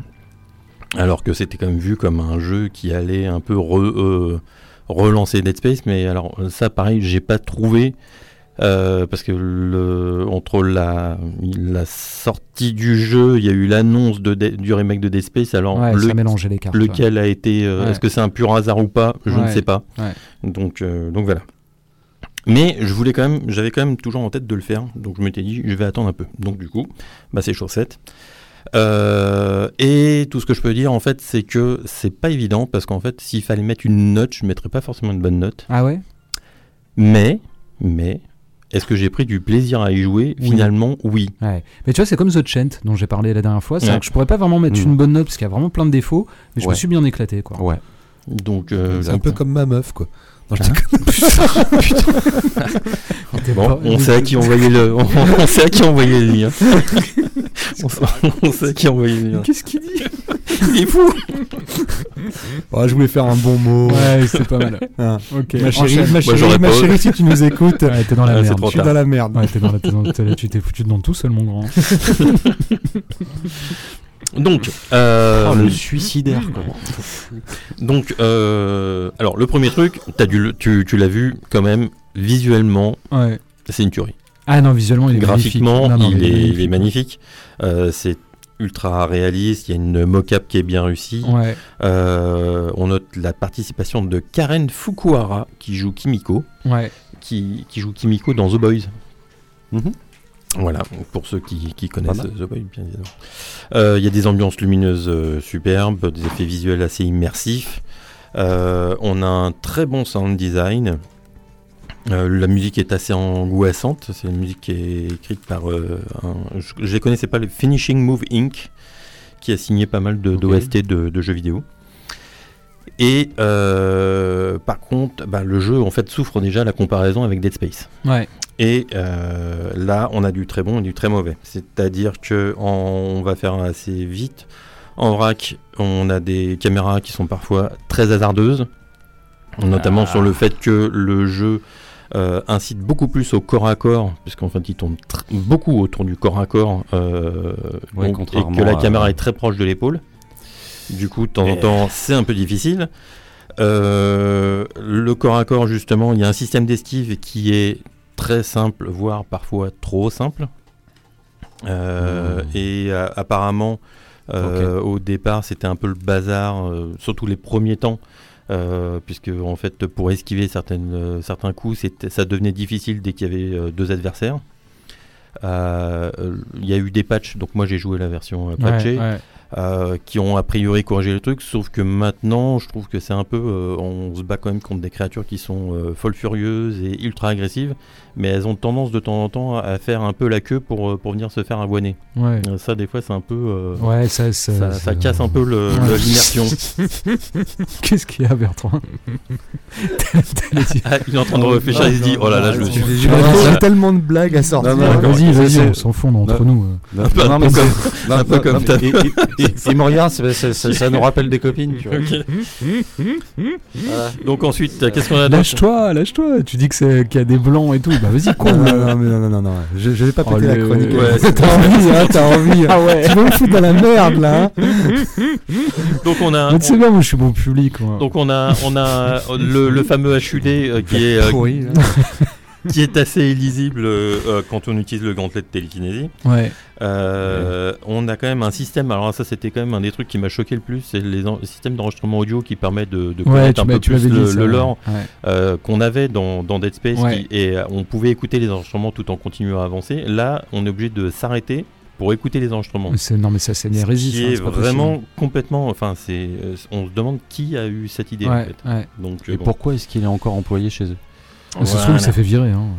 Euh, J'ai eu aussi quelques bugs de ce que je t'ai raconté, on va pas rentrer dans le détail, mais bon, grosso modo, des portes qui fonctionnent et euh, je reviens, elles fonctionnent plus. Ouais. Obligé de recharger la partie, ça m'est arrivé deux fois. Ça Euh, a l'air sympa ton jeu. Ouais. Le bestiaire est un peu réduit et il y a un gros abus. Alors ça, c'est déjà qu'au cinéma, ça me gonfle. les, jumpscares. Ah ouais. c'est c'est un peu fatigant. Ouais, ouais, Donc euh, surtout qu'on peut pas les éviter. Donc Ouais. euh, au bout d'un moment, tu fais bon, bah, c'est bon, j'ai compris. ouais. Donc euh, voilà. Bon, en fait, Et j'ai plus- le faire là. ouais. Ouais, et pourtant, et pourtant, moi j'ai passé un très bon moment. euh, parce que on parlait tout à l'heure de la qualité graphique, je trouve que les designs, j'adore l'architecture de la prison, ouais. elle est vachement bien et ça met une ambiance du coup qui est vraiment bien pesante. C'est les mêmes designers que sur Dead Space. C'est que c'est un des seuls artbooks de jeux vidéo que j'ai acheté. Dead Space, Bloodborne. Alors c'est je sais pas si c'est les mêmes designers, Ouais, mais Parce euh, que le- mais euh, le le l'art de euh, le design de Dead Space était juste. Mais je te dis, j'avais acheté l'artbook euh, directement tellement c'était bah, magnifique. euh, Glenn Scofield, c'est quand même un mec qui a une formation artistique au départ, et euh, moi je trouve que elle est, moi je la trouve réussie. Il y a des gens qui aiment pas du tout. Ouais. Moi j'aime, j'aime beaucoup. Bah, moi, le, le peu d'images que j'ai vu quand j'étais chez toi, j'ai trouvé ça vraiment cool. hein. On a le, je trouve que le au niveau, le feedback, je trouve du, du corps à corps euh, est vachement bonne. On a vraiment une impression de quand, quand on tape sur les créatures Ouais, ou quand elles te tapent, tu le, tu le sens, ouais, tu ouais. le sens dans la manette. Parce qu'il y a d'ailleurs un très bon, euh, un très bon Retour très- haptique, ouais, le retour haptique qui est très bien utilisé, que ce soit dans les vibrations quand on est proche d'une porte, euh, on sent la, la- la Ouais. porte qui, euh, des, des portes hyper lourdes qui, qui, grin- qui montent, etc. Qui, qu'on- qu'on ressent vachement.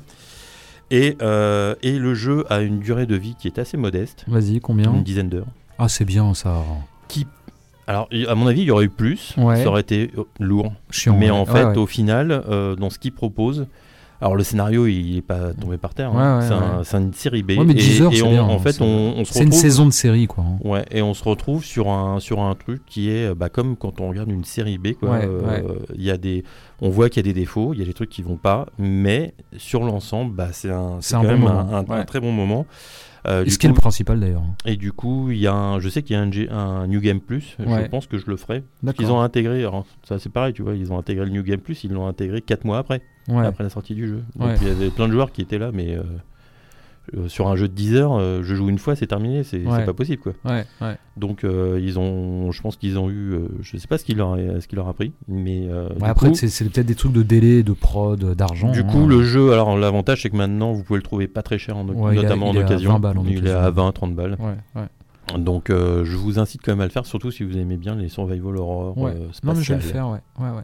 Spatiaux. Sur d'ailleurs. euh, spatiaux d'ailleurs. Ouais, ouais. T'es sûr Et euh, donc et le mieux, donc j'ai pas dit les supports, donc il est sur PS5, sur Xbox et sur PC. A priori, il est très bien optimisé sur PS5. Ah, la, la PS5, est ma- enfin, c'est la version que j'ai vue chez toi, Mm. magnifique. Ouais. C'est graphiquement, c'est bluffant. Et puis euh, les éclairages, enfin les lumières et tout, non, c'est vraiment. euh, Mais je vais le faire, je vais le faire.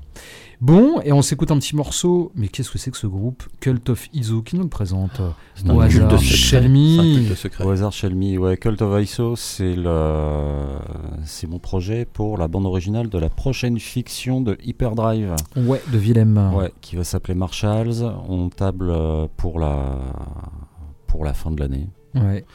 Table pour la fin de l'année. Donc voilà, j'ai- fait la, j'ai fait la bande originale. Il y a un, il y a, il deux titres sur euh, sur Bandcamp et sur les toutes les bonnes euh, plateformes de streaming. Et euh, celui-ci n'est donc pas sorti encore. Ah d'accord, tu vois, c'est un inédit là que tu nous offres. hein, mortel. Enjoy. Ouais, parce que vous avez ça sur Spotify, etc. Mais t'as un album complet, tu vas sortir l'album complet ou tu te Ouais. limites à deux titres euh, Non, non, non. T'attends que On la va fiction sortir, euh, sorte et puis ouais. tu sors l'intégralité de la BO Ouais. quoi. Puis en plus, bon, je, je, je sais que t'es un peu comme moi, t'es- t'écoutes le truc, tu reviens deux semaines après, puis tu te fais non, en fait, c'est pas Ouais, fini. tu changes un peu, ouais, c'est ça. Ouais. ouais, il faut arrêter au bout d'un moment, Michel, sinon tu, Ouais. euh, tu, tu, Sinon, tu ne t'arrêteras pas. Non, sinon tu vas faire un Ah, album. mais s'il veut avoir la norme ISO, euh, Ok, on va s'arrêter sur cette bonne blague. Euh, Culte Fiso, le projet. Tu préfères mes blagues ou les siennes? Je sais pas, j'hésite entre les- Je vais réfléchir pendant le morceau si vous voulez. Ah, lui, au moins, il se fout pas dans la merde. hein. Ah ouais. C'est woke, hein. Allez, c'est- Showdown. Euh, le, le titre de, du EP, t'as un titre pour le EP Le, sur le, celui qui est sorti? Ouais, s'appelle. Worship. Worship. Allez, go, c'est parti.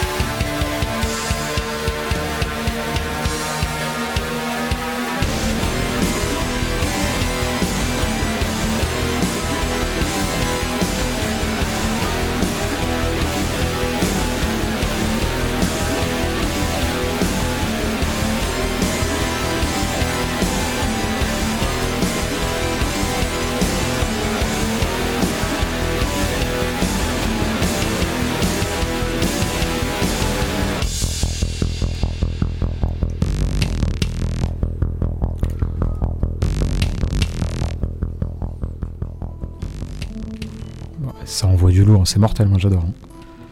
C'est hyper cool, Shelmy, bravo. Tu disais? Je disais merci beaucoup. Ouais, non, c'est vraiment cool. J'ai hâte d'écouter l'album en entier. Vraiment chouette. Bon, les gars, il nous reste un petit peu de temps. 3 minutes chacun pour parler de tout ce dont on n'a pas eu le temps. Je m'en- lasserai jamais. Faut qu'on arrête avec les 3 minutes, on le fait jamais, ça, c'est pas possible. Bon, quelques minutes pour parler de tout ce dont on n'a pas eu le temps de parler dans l'émission. C'est notre fameuse rubrique que vous attendez tous, le Talk Shit Get, Shot. Talk shit. Get shot. Talk shit. Get shot. Allez, Michel, c'est toi qui t'y colle. C'est parti. Bah écoute, moi j'ai été au Grand Rex pour voir le retour du Jedi en grand large. Sans déconner. Je te jure que c'est vrai, sa mère. Oh, ça devait être mortel. Bah ouais, écoute, c'était une, euh, c'est une très belle copie 4K, euh, Oh là là. très très jolie, ouais, avec, euh, avec les sabres laser dans la salle, la 501ème Légion qui était là pour pouvoir faire avancer les fils et tout. Et donc ouais, non, franchement, euh, T'avais mis un t-shirt du 7, j'espère. bien entendu. Le, euh, toujours. Non, vraiment, bah, bon moment, grand moment, ça marche encore, et puis euh, en grand, ça marche encore Ouais, quoi. ouais. Puis dans cette salle euh, Mm. Fabuleuse du Grand Rex, que de souvenirs. Ouais. Incroyable. Moi, j'y avais été, j'avais été voir euh, l'armée 12 singes avec, euh, avec un Avec pote, Kevin c'était et avec Laura. Kevin et Laura. Salopard. Il avait oublié qu'on était ensemble, enfoiré. Bon, c'est- t'as t'as- t'as de la chance que ça fait très très très très longtemps. Ah ouais, hein. Dans trois autres vies, hein, Ah putain. Ouais, ça fait longtemps. Il avait son chapeau, on l'avait dit la dernière fois, il avait son chapeau Terry Gilliam. Exactement. Ouais. ouais. Il était dans une Il alcôve. avait parlé du petit balcon là, Ouais, exactement. Ouais, il me semble. C'est marrant parce qu'on a les mêmes souvenirs, on n'était je- pas ensemble. Non, ouais, ouais. Et je crois que c'était. Il me semble que ça devait être Christophe Goffet qui devait être là pour. euh, Peut-être, ouais, exactement, de Brésil à Ouais, l'époque. pour, ouais. Ouais, ouais. euh, Ouais, pour, pour le présenter. Ouais. C'était une super soirée. On avait vu l'armée des douze singes là-bas. Qu'est-ce que j'en ai vu des films là-bas?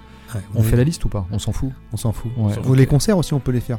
Oui, qu'on a vu là-bas. Gilmour là-bas. Wow. moi j'ai vu Neil Young là-bas. Moi j'ai vu Dead Can Dance là-bas. Moi j'ai vu Tom Petty. Moi j'ai vu, euh, je, je crois que c'est les seuls concerts que j'ai vus là-bas. J'ai vu Wilco là-bas aussi. Ouais. Euh, Mais récemment, c'est- j'ai vu Pavement. Oui, j'ai vu. Ouais, on a vu John Carpenter là-bas, exactement. Putain, c'était mortel. Ça. J'aurais pas dû remettre une pièce. Ouais. Bon, Michel, pardon. Oui, et pas, oui, c'est, pardon. Ouais.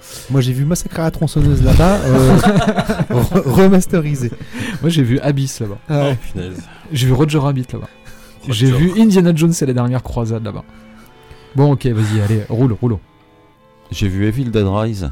Ah, alors? Au Grand Rex? Non, non, non, non, non, non.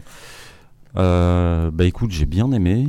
Je comprends que. euh, Ça froisse un peu, non je- Ouais, je comprends que ça froisse un petit peu parce qu'on n'est plus dans une, euh, on n'est plus dans Dans la, forêt sombre dans- dans- inquiétante. dans la forêt sombre et inquiétante des Mureaux. Euh, Ash n'est- ne fait plus partie du. euh, Ah oui, du- d'accord, ouais. du cast, mais euh, j'ai trouvé que c'était franchement sympa, que ça marchait bien. le- les... C'est bien gore, c'est bien dégueulasse, ça reste tendu euh, quand Ouais, même d'un ouais. bout à l'autre. euh, Qui l'a réalisé C'est un certain Lee Cronin, qui est un réalisateur irlandais qui avait fait un truc qui s'appelait The Hole in the Ground. Ouais, En français, le titre c'est The Only Child. D'accord. Donc reste assis, tu vois. Reste assis. Non, franchement, euh, je, je, je- je ne sais pas ce qu'il leur a pris. Le trou dans le sol, c'était. Voilà, ouais, non, enfin, c'est c'est plus proche du scénario, ceci. Mais, euh, par ailleurs, j'ai aussi vu euh, le quatrième chapitre euh, de, de Jean Flamèche, John Wick. Ouais, je suis pas très fan. moi. Bah écoute, j'en ai quand même pris plein la gueule. Il y a une super séquence en 2h50 il fait. hein. Ouais. C'est vrai ouais, Oh, 2h50. Et c'est pas une séquence de 2h50 dessus. Non, non, non, non, Oh non, non. Il y a, il y une séquence, bah, ça, ça va parler à Bertrand tout de suite, en twin stick shooter, tu vois. Ok. Vu de dessus où tu vois les murs. Ah, ça euh, je vois ce que c'est. Et, la euh, forme de et- Taxi Driver. ouais. Et la séquence, c'est, c'est- cette séquence-là, putain, vraiment Mais en, mortelle. en Il y a- fait, à, ch- à chaque numéro de John Wick, c'est- il rallonge la durée, la durée du film en fait. Ouais, ouais. Non, mais 2h50, c'est pas possible par Ouais. contre. C'est Ça ça, passe quand même ou. euh, Oui, ouais, ça passe. Ok. Il y, a des, il, y a, il y a- il y a des trucs qui passent un petit peu moins, genre euh, maintenant le mec il lève sa veste et puis ça le protège contre les balles, ou alors il se ramasse sur, euh, sur un escalier de 150 marches, il se relève, il fait aïe, euh, puis il frotte ça. Non, Et il déjà, repart. Rien que la fin du 3. hein. Ouais, oui, ouais. Non, mais là, là, là, J'ai vu- le premier, ça m'a saoulé. Là- Je suis là- pas là, très on- fan. là, on passait au-dessus carrément. Bah écoute, euh, t'as pas fini parce qu'ils ont annoncé un 5, il y a une série qui s'appelle The Continental. Euh, Et le, le, le mec, au passage, va faire le film de, adapté de Ghost of Tsushima. D'accord. Ouais. Et euh, bon, euh, quand même Keanu Reeves, euh, qui Ouais. vieillit pas, qui est incroyable. hein. Ouais. C'est bizarre. Ouais. Je pense que ce mec n'est pas humain. Sinon, j'ai revu Panic Room. Alors Eh ben écoute, euh, j'ai passé un bon moment. J'avais oublié à quel point euh, la, comment dire, la narration visuelle fonctionnait à mort parce que tu comprends vraiment immédiatement quand les mecs débarquent dans la maison qui est où, pourquoi est-ce que la porte est bloquée derrière, où est-ce qu'elle est, par où elle part, pourquoi est-ce qu'elle recule Ouais. pour prendre cette porte-là et que machin. Enfin, c'était tu. Tu, tu, tu piges, tu, tu, tu, tu, tu piges tout. Franchement, T'as pas de blague tu piges tout. Si, tu piges tout tout de suite. Tu veux que je t'explique, Michel? Oui, non. C'est bon. Tu, tu, tu, tu, Tu sais ce qu'il y a dans Panique Oh là là, non, ça devient nul. Euh, oui. ça me fait marrer quand même. ouais, vas-y. Le fait est, ouais, je, le, le- la simple présentation de l'espace et compagnie, après, quand tout part En, en, vrille, en- ouais. en Ouais. vrille, tu vois que c'est- c'est c'est- c'est super Mais réfléchi. c'est David Fincher, bien, quoi. hein, ça y a pas à chier. Il n'y a pas de problème. Ouais. J'ai recommencé euh, Channel Zero, que ça faisait longtemps que j'avais pas regardé cette série. C'était un truc en 4 saisons qui s'est terminé en 2018 et où chaque saison euh, traite d'une creepypasta. Tu sais, ces espèces de légendes urbaines d'épouvante sur, euh, sur Internet. J'avais oublié à quel point j'avais bien aimé en fait. D'accord, ouais, je connais pas. Ben écoute, on en discutera. Ouais. Euh, sinon, j'ai écouté l'album live de Cradle. Ah oui Cradle of Hills, Trouble Under, Under Double Lives. Et euh, je l'ai trouvé vraiment mais mortel. quoi. Ah putain, j'ai me- noté ça. Je, je me suis, euh, du coup, je suis en train de me refaire tous les albums en séquence. J'avais un petit peu lâché le, le, le, le- le fait d'écouter Cradle, mais là, euh, Avec un bon son et. euh, ouais, vraiment, euh, genre Danny bien en forme sur chacun des morceaux et tout, bien long comme il faut. Enfin, vraiment, vraiment cool, vraiment bien.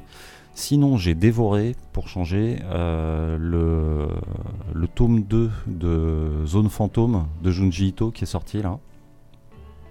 Donc c'est euh, c'est toujours des, des, histoires courtes. Fait trois ou quatre histoires courtes. Vachement bien. Donc euh, Junji Ito, c'est bon, mangez-en. Sinon, pour finir, euh, je me suis offert Propagation Paradise Hotel, qui est un, un jeu en VR sur PC pour l'instant. Enfin, quand je dis pour l'instant, je croise les doigts. C'est en gros, c'est un Resident Evil 1 mais en VR. Donc euh, ça fait peur. Ok. Et c'est cool. super joli Ouais. et ça doit être à je crois que ça doit être à 20 balles sur Steam. Enfin, c'est une, Ok. une misère. Enjoy? Ça roule. Allez, le bon done, c'est à toi. Yes, alors c'est parti. Euh, J'ai vu plusieurs documentaires. Oui. Euh, On va parler des mêmes, parce que tu me les as conseillés, je les ai regardés du coup. Oui. ouais. ouais. tous diffusés sur euh, Amazon. Amazon, Prime. Ouais. Euh, un documentaire sur Pink Floyd, sur Ah l'histoire du, groupe Pink Floyd, que j'ai trouvé euh, plutôt intéressant. Parce que j'aime beaucoup le groupe, mais j'avoue que je connais pas bien l'histoire du, groupe et j'ai- trouvé assez sympathique. Euh, QT8, donc Oui, Quentin ça, Tarantino je- vais en 8, parler aussi. Ouais. Ouais. donc qui, euh, bah, qui raconte un petit peu le, le cheminement de Quentin Tarantino à travers euh, 10 Passionnant. films que j'ai trouvé Ah euh, ouais vachement Ah bien. ouais, Ouais. ouais, ouais. Super Et en bien fait, ça fait deux documentaires que je vois sur Tarantino et ça fait donc deux documentaires que je. Là où avant j'avais un peu décroché du personnage et finalement je le trouve maintenant beaucoup plus intéressant et Ouais, sympathique. que- Exactement la même chose. Ouais. Je vais en parler après. ouais. J'ai vu passer le docu, je me suis dit je le regarderai peut-être plus tard et puis j'ai lâché l'affaire. Non, mais je plutôt, en fait. plutôt bien, fichu. Passionnant, vraiment. Bien fichu. Et un documentaire qui s'appelle Stephen King, Le mal nécessaire, Pareil, qui, euh, qui a de été Julien fait Dupuis, par Julien Dupuis, que j'ai trouvé assez bien. En plus, il y a énormément de- d'extraits d'interviews de, de Ouais. Stephen King. Je l'ai pas fini, mais passionnant. Passionnant que j'ai trouvé euh, Mm. vachement, va- vachement bien aussi. Donc euh, ça, si vous voulez avoir des renseignements sur ces groupes euh, réalisateurs ou écrivains, euh, je, vous le je vous les conseille fortement. Euh, j'ai vu le Candyman de Nia D'Acosta. Oui, tu m'en as dit du bien alors que j'en avais lu. Alors euh, merde. autant dire que la, la fois où quand j'ai vu qu'il sortait un film, euh, Un remake, ouais. un- un- c'est pas un remake, Ouais, c'est pas tout à fait un remake, c'est un remake suite. d'accord. mais c'est pas évident d'en parler beaucoup plus. Euh, que, donc au départ, j'étais pas du tout hypé, même plutôt négatif. Et finalement, je l'ai trouvé plutôt intéressant. Ouais. Le- Produit par Jordan Peele. hein. Ouais, produit par Mm. Jordan Peele. Ouais. Et je trouve que ce qu'ils en ont fait est plutôt bien fichu. Ouais, je vais le regarder Euh, quand même. J'ai trouvé, j'ai trouvé Ouais. ça plutôt bien fait et très respectueux, je trouve, du, mata- du matériel d'origine. C'est ce que j'avais entendu. Sachant aussi. que ça ne traite que du premier, ça ne prend pas du tout en compte les autres films. Qui sont de la merde. Euh, et ben dans la série, euh, dans le- un peu même, euh, même veine, hein, j'ai vu le Hellraiser de 2022, Ouais. réalisé par euh, David Bruckner, que j'ai trouvé sympathique. Je crois que tu l'avais vu, euh, Michel? Ouais, ouais. Je euh, plutôt bien. Mhm. Il y a des bonnes idées. Ouais, ouais. Et ça, on est plus dans la, dans la veine en plus de tout le, tout le développement qu'ils avaient fait autour de com- des comics, etc. Ouais. Ouais, complètement. ouais. Aspect un peu euh, univers, euh, univers Mhm. complet euh, qui, est, qui était beaucoup plus poussé. Puis elle est pas mal. hein. Euh, puis je trouve que c'est bien, bien, c'est une bonne, bonne facture. Ça fait pas très peur. D'accord. Voilà. Ça Ouais. fait pas très peur. Ouais, on n'est pas dans le. On, on- on- Mais est- déjà, le premier Hellraiser ne faisait pas très peur. On non, est- c'était un film de d'ambiance. Voilà. euh, c'était un film vraiment de, de oui d'ambiance. C'est pas un film terrifiant. Ouais. Là, c'est un effectivement, il y a un peu de body horror parce qu'il y a des corps, euh, Bien sûr. ouais. des corps torturés, Ouais. etc. quoi. Mais, Mais, euh, C'est toujours pareil, tu vois, c'est un peu comme Candyman, c'est très difficile d'arriver après un Hellraiser de Clive Barker, bon, qui est pour moi un des classiques de l'horreur des années 80, Mm. euh, d'en faire une sorte Ouais. de remake. Alors, tu as eu tout un tas de suites, etc. Ouais. Mais c'est vrai que de repartir en 2023 sur un nouvel Hellraiser, tu te demandes un petit peu pourquoi. Mais, euh, mais Bah, bon, il quand faut tu vois- euh, Quand tu vois certains des certains des, des films précédents, tu comprends pourquoi en fait. ouais, pourquoi il faut rebooter un petit peu, essayer de Ouais. passer un petit coup de vernis là-dessus. Ouais. Mm. Sinon, j'ai vu un film indien, mais celui-là, je le mettrai de, je vais en parler très très vite parce que je me, je me le mets de côté, je pense, pour une Ouais, qui s'appelle Ugly de Anurag Kashyap. C'est un film in- indien euh, de policier Ouais. Qui, est, va- qui est vachement, qui est très sympathique. D'accord. Le cinéma Euh, indien en ce moment, alors je m'y intéresse pas assez. Apparemment, ils sortent des bombes, bombes sur qu'il bombes. il est rangé dans le, il est, il est considéré comme un Bollywood alors que ça, il l'utilise. Alors notamment, euh, on n'a pas de séquence de chant ou de danse. ouais. Donc, euh, c'est vrai qu'on a cette image du cinéma indien, mais ils sont en train de d'avoir bah, une ils sont en train de faire un peu comme les euh, Coréens, j'ai l'impression. Exactement, c'est ça. Mm. C'est ce que je lis de partout. Ouais. Apparemment, le cinéma indien, il faut euh, se plonger dedans parce qu'il y a des, des- des perles en ce moment. Et euh, sinon, j'ai vu le, la- le, le- le dessin animé, enfin la- l'animé Le Sommet des Dieux de Patrick Imbert Ah en oui, c'est- 2021. C'est le, c'est un pote d'un de, mes meilleurs amis. Ah oui. euh, ouais, Bah, j'ai trouvé ça très bien. D'accord. J'ai trouvé ça très bien. C'est euh, tiré d'un manga. Manga, ouais, D'un exactement. manga. C'est une euh, très belle histoire. Euh, il dure une heure et demie. Et, Tu l'as vu euh, Il est dispo ou euh, Oh, je sais plus quand je, quand je l'ai trouvé, je sais plus. Ouais, parce que j'ai très envie de le voir depuis qu'il est sorti. Bon, ça a fait un four comme tous les films d'animation euh, français, quoi. hein. Enfin, bon, je généralise, mais, mais euh, non, non, apparemment, c'est très très bien. Ouais, le mec a sur-galéré pour le faire. Il a mis 6 ans. Enfin, c'était un enfer à produire, à faire. Pareil, peut-être Et- des idées euh, euh, Ouais, prochaine fois. Euh, bah, sur les concerts de Willem, j'ai vu les visiteurs du futur. Le visiteur Bah, du moi futur. aussi, oui. Je trouvais sympathique. Moi, j'ai trouvé ça très sympa. bien, très, hein. très sympa. Disons que euh, je pense que si on fait un rapport budget euh, budget qualité, elle est bien Ouais. meilleure qu'un autre film que j'ai vu. Parce que je, je me suis quand même infligé euh, le Ant-Man et euh, and the Wasp euh, dans le Quantumverse. Oui, mais c'est Mais pas, c'est- pas, que tu c'est fais pas, c'est pas obligé, ça. Qui- Ouais, mais je, je m'étais dit, ça fait longtemps que j'ai pas eu de Marvel, alors je vais en tester un et euh, c'est une C'était pas le bon. catastrophe. C'est c'est Enfin, catastrophe. Est-ce qu'il y en a un bon? Je crois que c'est maintenant c'est terminé. Je crois que j'ai- Marvel, c'est bon. En termes de film, j'ai décroché. Ouais, ouais. Et euh, pour finir, euh, j'ai joué à un jeu qui s'appelle Tales of Iron qui était offert sur le PSN euh, Ouais. le mois dernier. qui est un jeu vu en 2D avec des graphismes assez choupis où on joue un, un rat. On joue un rat qui est en confronté à des groupes de crapauds. Et euh, il y a des petits airs de, de Souls-like parce que les combats sont extrêmement difficiles. D'accord. ouais. Mais euh, l'histoire est plutôt cool. Ça D'accord. dure pas très très longtemps. C'est par contre c'est assez difficile. Des fois c'est un peu rageant, D'accord. Ok. comme un Souls-like. Voilà. Ok, cool. Allez, Bertrand, à toi. Je passerai en dernier. Ah non, t'auras plus le temps. hein. Oh non, merde. Non, je déconne. On m'entend bien là Parce que je, je m'entends plus. Ouais, mais je sais pas, il y a un petit problème de son là. Ouais. Ouais, hein ouais. Tiens, je remonte un petit peu tout Ah, là. hein. ah, C'est mieux? Tu t'entends bien? C'est parti Allez, go. 3 minutes. Putain, Allez, on commence par les Italiens. Allez, Bah. c'est. Eh. Eh. Bertrand J'ai enfin vu Django de Sergio Carbucci. Ah, oui, voilà. voilà, que je n'avais jamais vu. Voilà, et que j'ai trouvé formidable. Ouais, Voilà, j'ai trouvé ouais, dingue. ouais, ouais. Je, voilà, je trouve que. euh, aussi- Sacrée ambiance, hein. Ah ouais, non, il y a- c'est Ouais. vrai. Alors, je l'ai vu en VF. Ouais. Malheureusement, parce que je me suis fait garnaquer sur, sur, mon, sur mon DVD où il y avait marqué VO sous-titré euh, VO sous-titré français. il y avait pas la et en V- il y avait fait, pas la que la VO. VF. Quoi, En donc même temps, les histoires je- de VOVF. euh, Voilà, donc. euh, Bah, chez les Italiens, oui, mais c'est vrai que les VF d'époque sont un peu euh, raides quand même. Voilà, mais bon, en tout cas, super film. quoi. Ouais, ouais, Franchement, ouais. j'ai vraiment adoré Tu l'ambiance. comprends pourquoi euh, c'est un classique ouais, du ouais, western ouais. italien. Ouais, ouais, Mm. vraiment. Euh, je me suis maté aussi, donc je sais qu'on en a parlé l'autre soir, tu avais essayé de le voir, tu avais arrêté en cours euh, Le témoin à abattre de Enzo euh, Castellari. Oui, oui, non, mais je dis pas que c'est un mauvais film, mais c'est juste que je matais tellement de polar italien que ça a été. euh, le je- suite trop peut-être. Ouais, j'avais Voilà. l'impression de voir toujours le même film et j'avoue que j'ai pas réussi à le voir jusqu'au bout, mais je vais le garder, je vais le regarder plus tard. Et c'est vrai que c'est un peu toujours, toujours. Bah là, pour le toujours, coup, toujours, Alors, il- enfin, moi je l'ai trouvé vachement toujours bien, c'est avec chose. Franco Nero, il est, Ouais. il est vachement bien. Mais c'est vrai que moi, il y a des moments où je me suis marré tellement c'était excessif en Ouais, fait. Enfin, ouais, t'as- ouais. enfin, voilà, c'est. Enfin, on est, j'allais dire, on est à la limite de la, de la caricature, on baigne dans la caricature. Ouais, ouais. Ah, ça fonctionne, mais euh, moi, enfin, même en étant habitué à voir, à, à voir ça, a- Ouais. franchement, il y a des moments où je me, où je me marrais tout seul de, de- de- de- devant mon écran. Mais c'est vachement bien, mais c'est un. Oui, oui, mais ça avait l'air très bien. Mais c'est le problème des films de genre très pointus comme ça, qui sont un peu toujours les mêmes. C'est que tu commences à. Moi, ça m'a fait pareil pour les westerns italiens. Tu rentres dans cette phase où te- t'en bouffes, t'en bouffes, t'adores le genre, tous les codes. Et puis, une fois que t'en as vu 12, t'as l'impression de les avoir un peu tous vus. On parlait du Giallo euh, la dernière fois, c'est pareil. Quand t'en as vu euh, 10, bon, c'est très Faut difficile varier de les plaisirs. Ouais, très difficile de sortir la pépite euh, qui Ouais. va faire que tout à coup, tu vas prendre beaucoup plus de plaisir à mettre un film de genre extrêmement codé, comme le Polizio Teschi, là. euh, Tesco, ouais. Tesco, euh, le polar italien, ou euh, bon, ouais, mais euh, ouais, Alors, Giallo, j'en ai vu un de Giallo. vas-y, euh, ouais. Sur euh, la plateforme Freaks On, qui Ouais, est une plateforme ouais. un peu concurrente euh, de Shadows, de Shadows, ouais. qui est beaucoup plus petite. Euh, J'ai pris, la- pris un abonnement, le, le- le choix est plus restreint, mais il y a quand même pas mal de trucs, notamment italiens que je cherchais et que j'ai enfin trouvé dessus. Notamment euh, le Giallo, La Dame Rouge tue à sept fois de Emilio Miraglia, qui est un réalisateur couteau suisse comme euh, beaucoup à l'époque, voilà, qui savait un peu tout faire, quoi. Voilà, le film est pas formidable, il est pas déplaisant à regarder. Il y a une super musique de Bruno Nicolai. Ouais. Euh, voilà. Après, les morts sont pas forcément hyper originales. Euh, L'explication finale est un peu alambiquée. Ça se regarde. C'est pas le haut du panier, ouais, mais ça reste agréable, quoi. Donc voilà, ça c'est les trois films italiens que j'ai vus. T'as maté euh, Les de New York ou pas encore? Pas encore. Ouais, ouais, regarde-le. hein, Voilà, tu.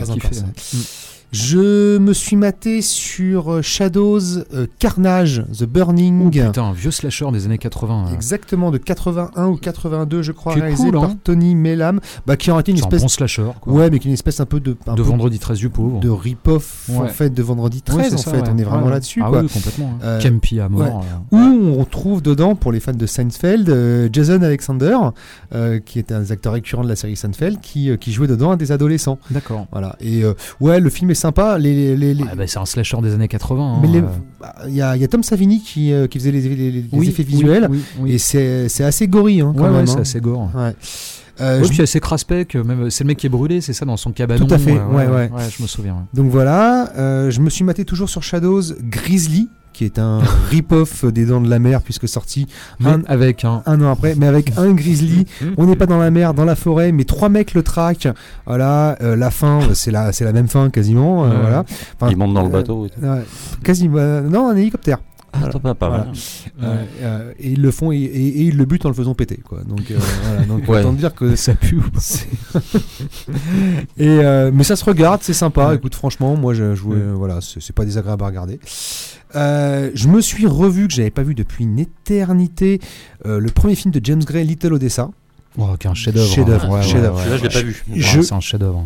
Je Je crois que c'est son meilleur film. Non. Je- Ah ouais, je- Non, je pense pas, mais c'est un putain de bon film. Franchement, c'est Ouais. euh, là en le revoyant, je me suis dit putain, il a un. Ah, il- ça défonce. hein. Avec c'est- Edouard Furlong euh, C'est ça, ouais, ouais, mais il y a super C'est casting. Tim Roth ou. euh, Il y a Tim Roth, il y a Ouais. Vanessa Redgrave. Ouais. euh, non, non, il y a un, il y a un super Ouais. casting. C'est euh, comme ça au dépoté, là, votre film préféré de James Gray? Bah, pff, après. euh, J'aime beaucoup La Nuit nous appartient. J'aime beaucoup Two Lovers, vous le savez, je l'avais chroniqué. The Yard, c'est vachement The bien. Yard, aussi. c'est vachement The- bien. The City of Z, c'est mortel. Ouais, je suis un peu moins fan. Ouais, ouais. Euh, la nuit vous, euh, la nuit vous appartient. J'aimerais bien revoir son dernier, là, le film de SF qui était vraiment cool. C'est avec pas Brad son Pitt, dernier, il a Ad fait- Astra. Il a fait un autre film depuis? Ouais, Armageddon Time. Ah bon? Où il raconte son enfance. Ah putain, il faut que je vois. Sorti ça Ouais, c'est pas le extraordinaire. Non. Ah le ouais. titre, tu sais, Armageddon Time, ça parle de quoi quand j'étais gamin Ok. Donc voilà, enfin Little Odessa, en tout cas, j'ai pris un pied formidable Ouais, ouais, à, ouais. à Non, c'est revoir. C'est vraiment un chef-d'œuvre, c'est génial. Je me suis vu- revu également un film de Powell et Pressburger, une question de vie ou de mort. Ouais. Je vous en avais parlé l'autre fois, Ouais, les gars. ouais, Euh. Voilà, ce film super original où euh, c'est un type qui logiquement devrait mourir pendant la Seconde Guerre mondiale dans un accident d'avion. Euh, il ne meurt pas et donc euh, bah, au ciel euh, va avoir lieu son procès pour savoir si on le doit le laisser en vie ou le faire mourir. Ouais, ouais. C'est super. Voilà, c'est euh, Ouais. une, uti- une utilisation du noir et blanc et de la couleur qui est formidable. Ouais. Travail sur le Technicolor une fois encore euh, chez, Paul et Pressburger, c'est d'enfer. Euh, c'est David Niven qui a le rôle principal. Enfin, c'est vraiment mortel, c'est super. Le DVD, tu le trouves pour trois fois rien désormais en occasion. C'est hyper bien. Je me suis vu euh, Killer Clones from Other Space. Ouais, c'est Oh génial, des frères Chiodo. Chiodo, Ouais, que ouais. j'avais jamais vu. Ouais, c'est génial, c'est. Euh, Enfin, ça fait des années que j'ai pas vu. La dernière fois que j'ai vu, ça devait être en VHS. Donc, euh, Et euh, franchement, bah, je l'ai vu sur Frickson du coup. ouais, ouais. C'est euh, rigolo. ouais, c'est rigolo. C'est euh, C'est fun, quoi. C'est fun, c'est c'est- Ouais, décomplexé. Hein. Ah, complètement. des clowns tueurs qui viennent de l'espace, ouais, c'est assez décomplexé. Leur, leur vaisseau, c'est un, c'est un chapiteau. euh, non, mais c'est drôle. non, mais c'est marrant. tu l'as jamais vu, ça? Non Ah, c'est génial. Killer Clowns from Outer Space avec des effets spéciaux. euh, les clowns ont des super sales gueules, un peu à la Feebles, tu vois, de Mais Peter ils ont, fait un- ils ont fait le scénario sous acide là, Ah ouais, je Ah crois que les frères ouais. Chiodo, ils ont fait qu'un seul film, c'est celui-ci. Mais, après, puis après, ils ont fait les effets spéciaux de Critters. Euh, Ouais, c'est ça, c'était toute cette vague à la Ouais. Charles Ben, Full Moon et tout, euh, mais c'est rigolo, ouais, c'est chouette. Ouais. Je me suis fait euh, la collection des euh, Mr. Vampire, Monsieur Vampire. Je pas Non. C'était C'est un Samo Hong qui était. Ah oui, c'est ça, euh, c'est ce que j'allais dire, c'est du HK à mort. C'est du. HK, parce que j'ai, Ouais. euh, voilà, je les ai récupérés. Et ça en- pique ou pas alors Alors en fait, alors le, le, le Bah, principe, vampire, le, le- le principe du, f- euh, de, de cette euh, série de quatre films en réalité, euh, initié donc par Sammo Hong, euh, acolyte de Jackie Chan pour ceux qui ne le connaissent pas, Puis Euh, voilà. réalisateur de milliers de réalisateur, voilà, chorégraphe cascadeur, ouais. Ouais. chorégraphe, Etc. C'était en fait de faire marier le- la kung fu comédie avec les films de vampires, mais les Ouais. films de vampires, enfin les vampires Ouais. Ouais, asiatiques. mais asiatique, ouais. Voilà, donc euh, très, co- enfin codifié euh, vraiment euh, Ouais. radicalement différemment. Euh, voilà. Alors euh, certains films de la série fonctionnent très bien. Le 2 Ouais. c'est une catastrophe Ouais. parce qu'en réalité suite au succès du 1 ils se sont dit bon ben on va pouvoir transposer en réalité le principe n'importe où et ils le font arriver dans le monde contemporain alors que tous les autres films se passent euh, au, euh, dans la Chine médiévale. Ouais. Voilà. Et là, tout d'un coup, il, le- il retranspose le récit dans le deuxième film de nos jours avec euh, des, euh, des vampires qui se réveillent, des vampires de la Chine médiévale qui se Ouais, réveillent, ouais. dont un petit enfant vampire qui va être recueilli par des petits enfants contemporains. voilà. Et on est dans un délire à la E.T., Ouais. si tu veux, quoi. Ouais, c'est euh, Ouais. du n'importe quoi, donc c'est très mauvais. Les trois autres se regardent vraiment très bien, c'est Ouais. très sympa. D'accord. On dirait Eddie Murphy qui, euh, quand il jouait un film de vampire. euh, Ah oui, le vampire de Brooklyn. Vampire de Brooklyn. Oh bon. J'aimerais bien revoir euh, Golden Child. euh, C'était un de mes films préférés oui, quand j'étais gamin. hein. Ah, je sais pas. J'ai attaqué et j'ai. euh, Hein Surtout en VF. Surtout en VF. Vous voulez que je vous le fasse ou pas? Non. Non. euh, franchement, et moi je me suis grillé avec ma meuf, tu peux y aller. hein. Vas-y, enchaîne. J'ai commencé, mais là j'ai arrêté. Je sais pas si je vais revenir. La deuxième saison de la série Your Honor avec Brian Cranston. Euh, la première était très bien. C'était l'adaptation d'une. En fait, c'était l'adaptation d'une- d'une d'une- d'une série, d'une mini-série israélienne euh, qui fonctionnait Je crois que t'en avais parlé qui déjà. fonctionnait très très bien sur un juge dont le fils tué par mégarde, euh, par inadvertance, le fils d'un mafieux. Et donc euh, voilà, il y avait tout, il y avait tout un truc autour de, de, bah, de- de- cet accident tragique. Ça fonctionnait très très bien le- le- la première saison.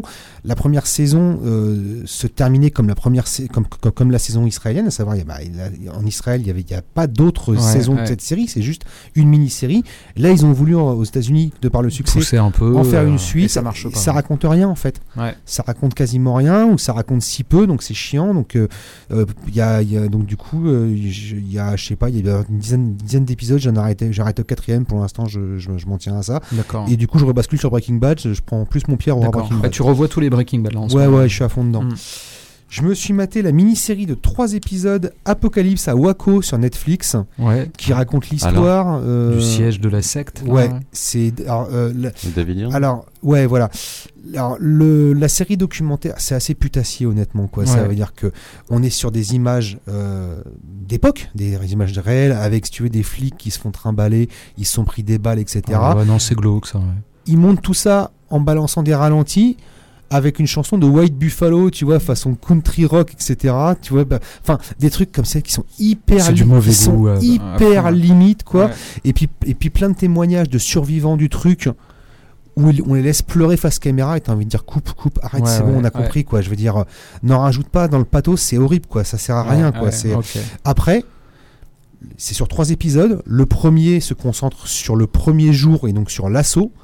Franchement, c'est euh, hallucinant quoi. C'est Ouais, ouais. ah ouais ouais, c'est euh, c'est impliquant euh, sur le plan émotionnel. C'est vraiment, c'est super fort. Ouais. C'était une secte qui était retranchée dans un bâtiment. Et en Ouais, fait, ouais, euh, avec un siège qui a duré 57 jours. Ah ouais, d'accord. ok. 57 Je me souviens de ça aux infos quand on était gamin. Quoi. Donc voilà. Donc ouais, la série documentaire, elle se, enfin, elle se regarde, mais euh, c'est putassier. Voilà, c'est ça, racole.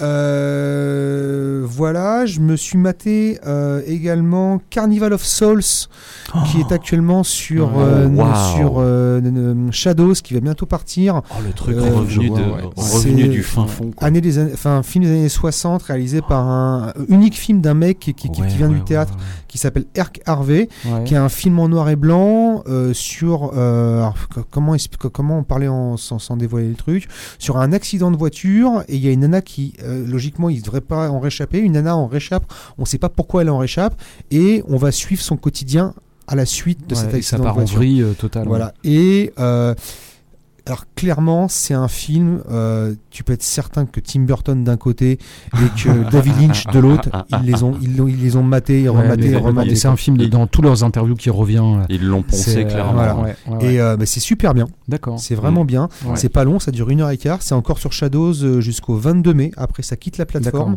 Ah, je vais les Euh, regarder. au ça. même titre que Grizzly, si vous voulez voir Grizzly. Oh, bah, le 22 plus, plus Carnival of Souls que Grizzly, quoi. ouais. Voilà.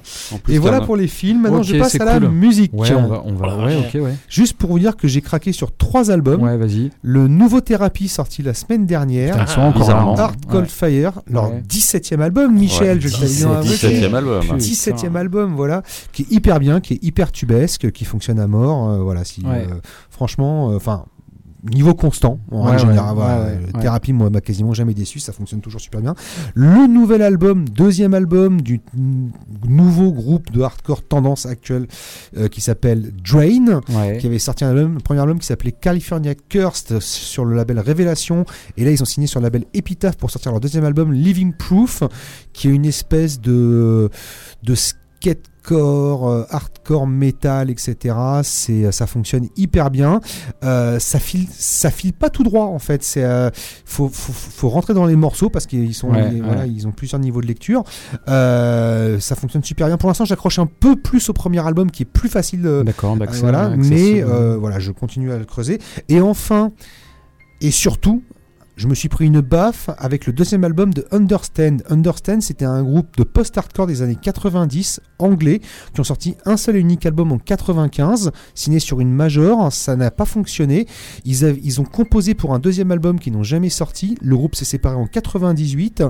Et il y a de ça quelques années, les mecs se sont retrouvés pour récupérer les morceaux de 98, les mixer, les masteriser et les sortir sans reformer le groupe. D'accord. Il y a un label qui a été intéressé, Rise Record, et il a sorti l'album en vinyle et il est également sur Spotify. Ouais, ouais. Donc l'album date de 98, mais c'est mon album post-hardcore de l'année actuelle. Ah ouais, d'accord. C'est 10 titres, mais démentiels de Ah pop. ouais. Après, voilà, c'est enfin, faut aimer le post-hardcore. hein. Ouais, Voilà, ouais, ouais, moi. Qui, moi qui kiffe le post-hardcore, voilà, euh, les trucs euh, façon euh, Ensom, euh, Quicksand, pr- Stanford Prison Experiment euh, Into Another, etc. Enfin, tous ces trucs-là, Orange 9 mm, tous ces groupes des années 90, c'est dans la même veine que ces trucs-là, ça fonctionne à mort, c'est super bien. Quoi. Ok, ça marche. Ok, merci. Allez, go, c'est moi. Ouais, c'est bon, il me reste euh, 18 minutes, c'est nickel. J'ai revu Eternal Sunshine and the Spotlight. Ah, the euh, Spotlight, ouais, ouais. Voilà, en très bonne compagnie en plus, donc ce qui ne gâche rien. Ça fonctionne toujours autant. Moi, c'est la quatrième fois que je vois ce film. Je, vois ce fi- je, je trouve ce film euh, touchant, bouleversant. Je pense que c'est le meilleur rôle de Jim Carrey. C'est peut-être un des meilleurs rôles de, de, de Kate Winslet. Euh, c'est un film qui vieillit pas. C'est un film qui est encore extrêmement actuel. C'est un film empreint de sensibilité, euh, de, de surréalisme et en même temps qui raconte une histoire. Et voilà, c'est marrant parce qu'on parle de David Lynch et voilà un film qui est complètement barré et qui est lisible de A à Z.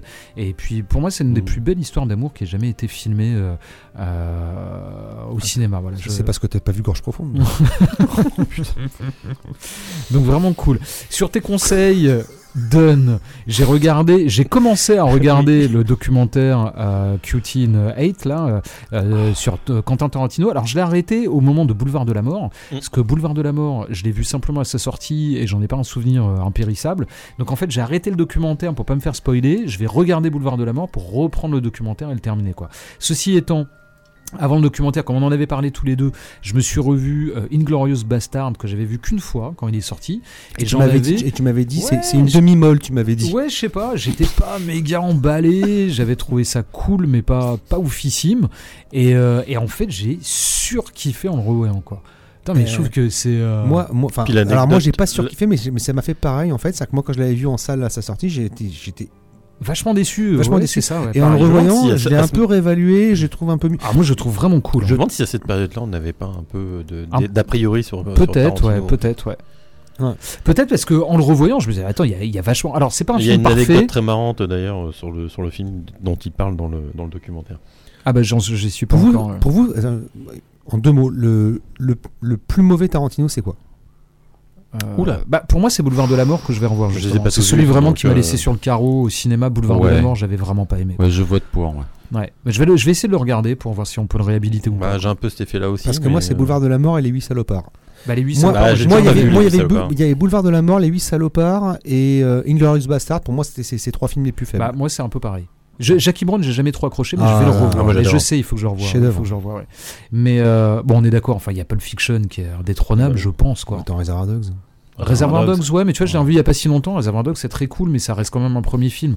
Pulp Fiction, euh, tout est, tout est incroyable dedans. Puis c'est un film qui est complètement novateur. C'est un film, il n'y en a pas deux pareils. On a essayé de le copier mille fois, ça n'a jamais fonctionné. Il y a que des séquences d'anthologie. Enfin, Mm. pour moi, il est parfait. Mais tu vois, euh, Inglorious Bastard, c'est vrai qu'il y a deux, trois petits trucs, c'est avec la fin, il y a un poil long dans le cinéma, etc.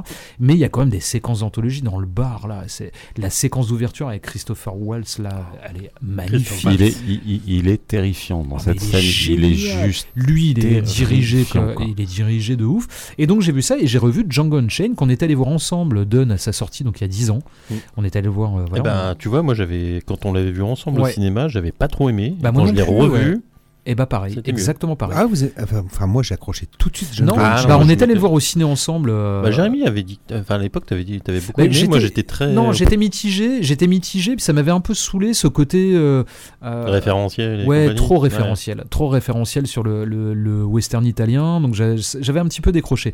Là, en le revoyant, j'ai trouvé ça mais mortel. Enfin, pareil, il y a que des séquences d'anthologie. Il y a une tension dans le film, puis le rapport entre les personnages. Je trouve qu'au niveau de l'écriture, on dira ce qu'on veut, mais Quentin Tarantino, c'est vraiment génial, quoi. Et une fois encore, DiCaprio défonce tout. Quoi. DiCaprio, il est dément dedans, quoi. Il défonce. Jamie Foxx, il est. Non, mais tous les acteurs. En fait, de toute façon, il a une façon de diriger les acteurs. C'est rare de voir un mauvais acteur dans un film de Tarantino.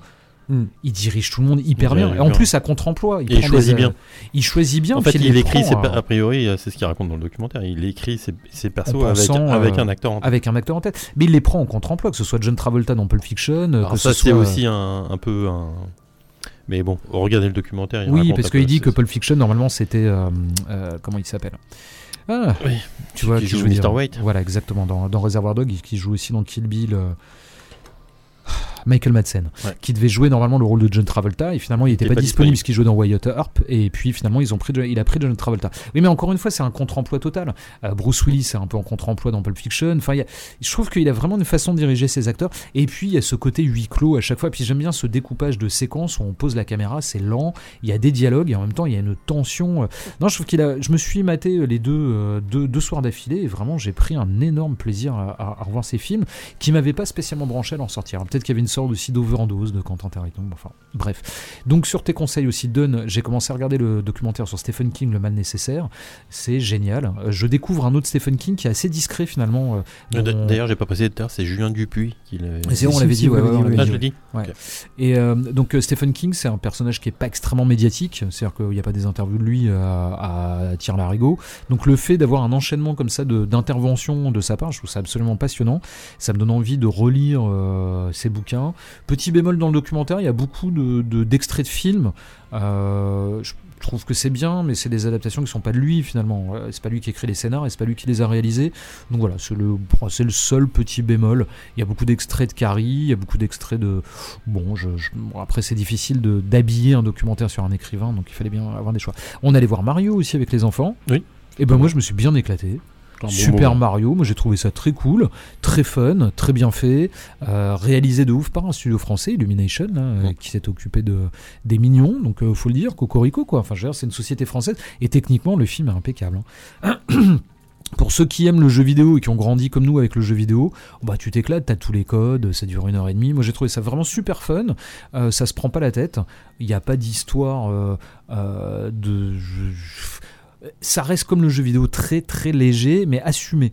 Euh, et ça j'ai trouvé ça très pertinent de la part des réalisateurs de ne pas vouloir euh, broder une histoire. Ouais, euh, ou de mettre trop de messages dedans. voilà, exactement. Ou de bons sentiments et tout. Non, c'est juste Mario qui doit aller, alors, pas sauver la Princess Peach, mais euh, Luigi. Enfin bon, enfin, on va pas spoiler, de toute façon, il n'y a pas grand chose à spoiler. Mais non, mais écoute, j'ai passé un super moment. Je me suis, j'ai vraiment rigolé. J'ai trouvé ça très bien fait, très sympa. Et ça vaut euh, 15 prod euh, que je ne peux plus regarder de films d'animation en 3D. J'en peux plus, quoi. Donc euh, là, pour le coup, je me suis vraiment bien amusé. Euh, j'ai revu Blade Runner que j'ai montré à mon fils, que j'ai regardé avec mon fils. Bon, bah voilà, un autre film qui ne vieillit pas, qui est parfait. Enfin, on aura C'est beau. bon ça, madame. Enfin, c'est, tu vois, c'est le genre de film que j'ai que j'ai poncé, quoi. J'ai lu des bouquins dessus, j'ai, l'impression de le connaître par cœur, et pourtant, je redécouvre des choses. J'ai l'impression de redécouvrir euh, même un esthétisme à chaque fois. Euh, donc, je sais pas, ça doit faire la 15e fois que je le vois. J'ai, pris toujours autant de plaisir à le revoir. Voilà, on en a parlé et reparlé. La saison 3 de Mandalorian. Euh, Mhm. Bon, chaud quand même. hein. Mhm. Chaud. Ouais. Chaud, chaud, chaud. Chaud patate. Ouais, chaud. Chaud parce que bah, c'était une, une réussite totale euh, sur les deux premières. C'était Ouais. l'univers Star Wars adulte, euh, pulp, euh, version euh, serial des années 50 dans Enfin, je, je trouve avec Mhm. un esprit génial, un esprit western, des personnages hyper attachants, un binôme entre le Mandalorien et euh, Grogu. euh, gros goût qui marchait extrêmement bien. Et là, ils se sont perdus en route. Je suis désolé. Là, Mhm. ça n'a ni queue ni tête. Alors, il y a des épisodes, c'est joli, clairement. Euh, je ne pourrais pas dire ce que ça raconte parce que j'ai rien compris. Il y a 1000 personnages, 1000 situations et ça s'est perdu en route. Et c'est vraiment dommage Mhm. parce que je trouve qu'on retourne à l'ère Lucas où c'est un bordel et un fatras euh, euh, complètement dingue et surtout ça, ça, ça, ça se perd en route. Ils savent plus quoi raconter. C'est plus du tout le, le personnage protecteur avec euh, le petit extraterrestre qui doit Bah, euh, sauver. Ça devient plus grand, plus, épique et puis finalement Bah, c'est pour rien. un C'est- personnage, un, c'est c'est un peuple. C'est un peuple, ouais, mais bon, enfin, c'est maladroit. Quoi. Le Mando, il est devenu un personnage secondaire dans sa propre Mm. série, du coup, tu t'emmerdes. Ouais, exactement, c'est ça. Ah bah oui, lui, il est complètement inexistant. hein. Donc maintenant, c'est l'autre personnage, mais qui peut être intéressant aussi. Mais, mais merde, moi, je veux retrouver le The Mandalorian, quoi. Voilà. J'ai l'impression d'avoir vu une autre série. J'ai pas l'impression d'avoir vu Mandalorian, quoi. Donc voilà, déception. Quelques séquences pas mal. Le, le dernier épisode, il y a une grosse baston complètement folle. Tu vois des... Mais bon, pareil, on est encore dans le fan service total, quoi. Mm. Genre, il faut absolument qu'il y ait des chasseurs taille euh, dans une poursuite euh, spatiale. Alors, elle est magnifique, elle est super bien filmée, c'est beau. Mais bon, c'est une- j'ai l'impression d'avoir vu un enchaînement de cinématiques de jeux vidéo. Euh, ok, c'est beau, mais ça raconte quoi Franchement, euh, pas grand chose quoi. Non, puis bon, je trouve que ça a été écrit par un gamin de 12 ans. euh, non, non, c'est très compliqué, très déçu, et pourtant avec des bonnes idées. hein. Il y avait des bonnes idées, la réhabilitation des anciens de l'Empire, qui sont dans une sorte de centre pour, bah, après la chute de l'Empire, retrouver un boulot, etc. Je trouvais ça assez, pertinent et cool. Bon. Petite déception, j'ai vu le Nope de Jordan Peele que j'ai trouvé très très bien. Euh, voilà, on en discutait Bertrand la dernière fois, mais je trouve que c'est vraiment le nouveau euh, M Night Shyamalan, là, mais euh, avec plus de talent, quoi. Ouais, avec plus de talent, avec plus de plus de Enfin, talent. en tout, enfin, plus de talent. À niveau, enfin, à, à niveau de filmographie équivalente, ils étaient à peu près, ils étaient. Oui, euh, c'est ça. Il faut voir ce qu'il donne. On va voir ce qu'il va donner sur la durée en fait. Bah là, on quoi. était sur signe en fait euh, sur Shyamalan. C'est ça. Euh, voilà. D'ailleurs, c'est un peu son signe à lui, hein, une histoire Ouais. d'extraterrestre. Enfin, pour moi, c'était, il, il commençait déjà à Ouais, se perdre. hein, commençait, ça commence à devenir de la merde. ouais. Ouais. Et après, c'était vraiment compliqué. bon, on peut le dire, c'est de la merde. J'ai revu Scarface avec mon fils. Bon, bah, c'est exactement pareil que Blade Runner. T'as beau voir ce film 15 fois, il n'y a rien à dire. Euh, voilà. C'est, des réalisateurs, les deux Palma, les, euh, les, euh, je vous ai parlé du parrain que j'avais revu, les Coppola. C'est compliqué de, de revoir ces films aujourd'hui et de se dire euh, qu'on a du mal à trouver des films de cette trempe aujourd'hui, quoi. hein. Ça tape Mm. fort, quoi. Mm. Ça tape Non, mais ce qui est hallucinant quand même, c'est que quand tu vois les, euh, les, les films de, de Scorsese ou de Coppola ou de De Palma euh, à, cette, à, à cette période-là, les mecs ils avaient 30 balais et c'était Ouais. leur troisième ou quatrième Ouais, c'est film, fou. etc. Et C'est dingue. te dis, c'est euh, dingue. C'est-à-dire que c'était pas des mecs expérimentés, Non, si non, tu non, veux. non, non. Euh, Enfin, de Palma avait quand même pas mal de films euh, avant Scarface, mais euh, ça restait. il était jeune, quoi. Ouais. Et c'est non, mais c'est fou. Il y a une maîtrise de- totale, quoi. Enfin, Et là, je connais pas, mais en termes de budget, parce que. ah, c'était une grosse prod. Par contre, Scarface, il y a. Mais c'est- de, de l'équivalent de ce qu'on peut avoir maintenant euh, dans des Ah bah, productions. c'est Peanuts. ou- Par contre, c'était Peanuts. Bah c'était Voilà. peanuts. Ah bah non, tu peux pas comparer le budget dans Scarface avec le budget dans Marvel. Enfin, c'est- ça n'a ça n'a rien à voir. Ouais. Bon, après, il y a des histoires d'effets spéciaux et compagnie. Ouais, mais- évidemment, mais encore, et encore. Bon, donc voilà. Sinon, point de vue jeu, je suis toujours sur Death Stranding et j'ai du mal à le terminer, non pas parce que ça, je, parce que je veux le faire durer et que c'est pour moi un des meilleurs jeux sortis euh, sur console. Euh, c'est complètement incroyable, une croisée des chemins entre différents styles, une narration folle. Enfin voilà, j'ai plus beaucoup de temps, donc euh, je vais, je vais, voilà. Le dernier Grave Pleasure, Plague Boys, qui est vraiment cool. il te reste 7 minutes quand même. Qu'est-ce qu'il y a Il te reste 7 Il en a minutes. déjà beaucoup. Oh, ok. Sachant, euh, ça- je sachant que ça fait me déjà suis- très- ça fait déjà 12 minutes que tu parles. hein. Mais toi, t'as je fait me- je combien, me- toi Hein T'as fait combien, toi Moi j'ai fait 11 minutes 30. Je me suis retenu quand t'as dit, ouais, je veux faire, du- je veux faire durer le jeu. J'ai fait, ouais, un peu, un peu comme Top Shit, quoi. Bon, allez, on raccroche. allez, et puis j'écoute vachement les Comeback Kids en ce moment qu'on avait vu euh, Bertrand au Hellfest et puis avec vous autres. Mais surtout Bertrand qui kiffait ce genre de ce groupe que j'avais pas vraiment euh, Ah surkiffé ouais, sur scène. Et J'adore. en fait, je suis en train de me faire toute leur discographie et je trouve ça mais vraiment mais trop canon quoi.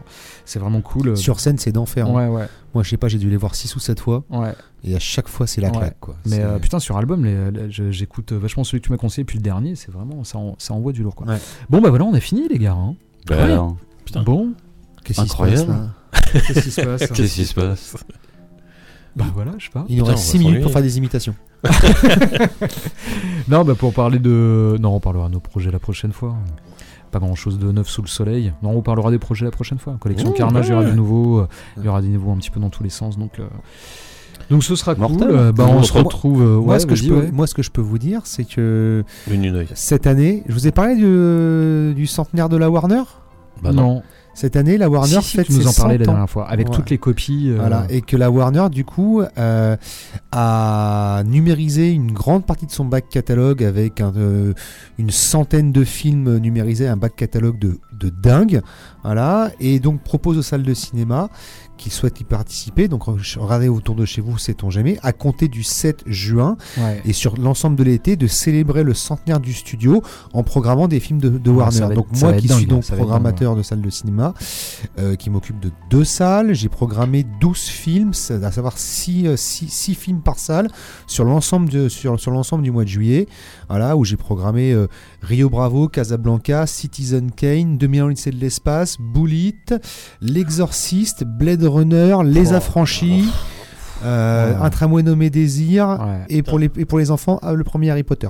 Putain, non, Blade, Runner- Blade Runner, c'est en version. euh, C'est le Final Cut qui propose. Ouais.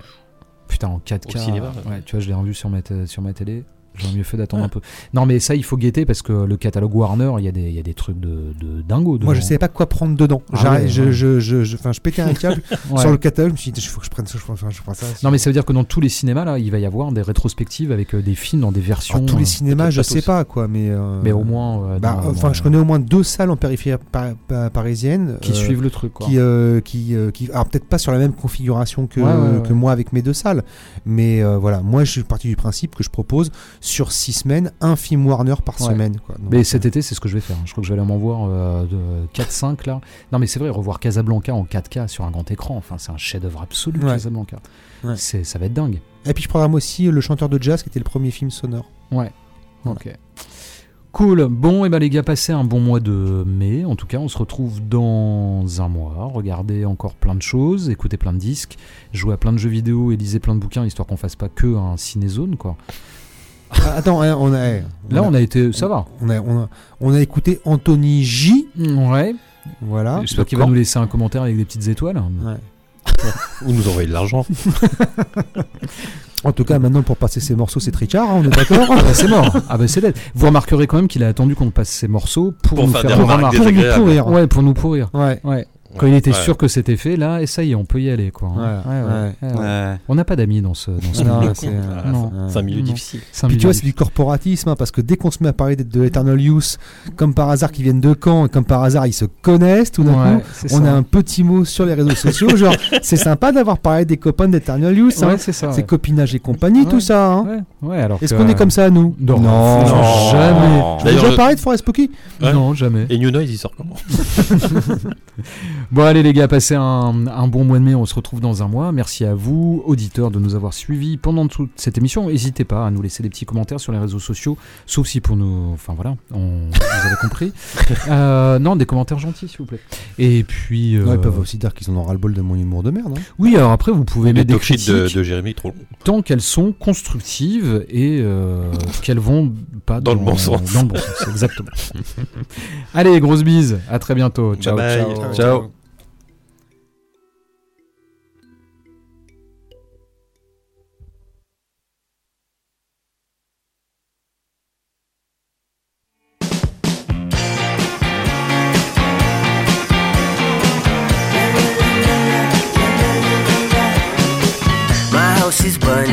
Standing at the sink. Because I love you and uh, you don't love me. And I'm so caught up with all my the hygiene. The wax is cutting from the, the white heat on the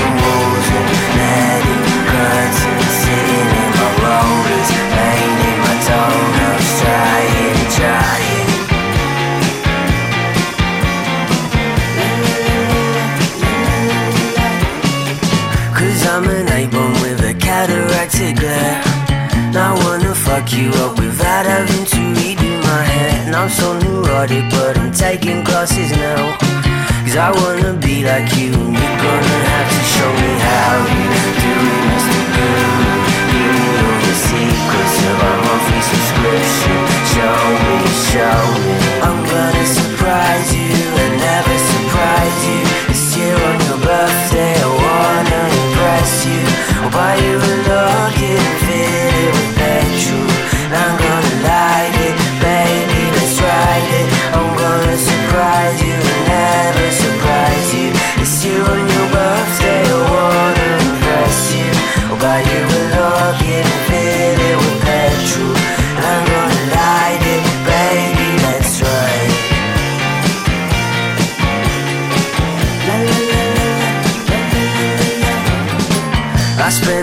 a hedge fund on a shiny slot machine. Too many hours in the day, I gotta fill 'em with things. And I got a dog track habit, silly as it seems. My husband's one track minded, don't pay attention to my dreams.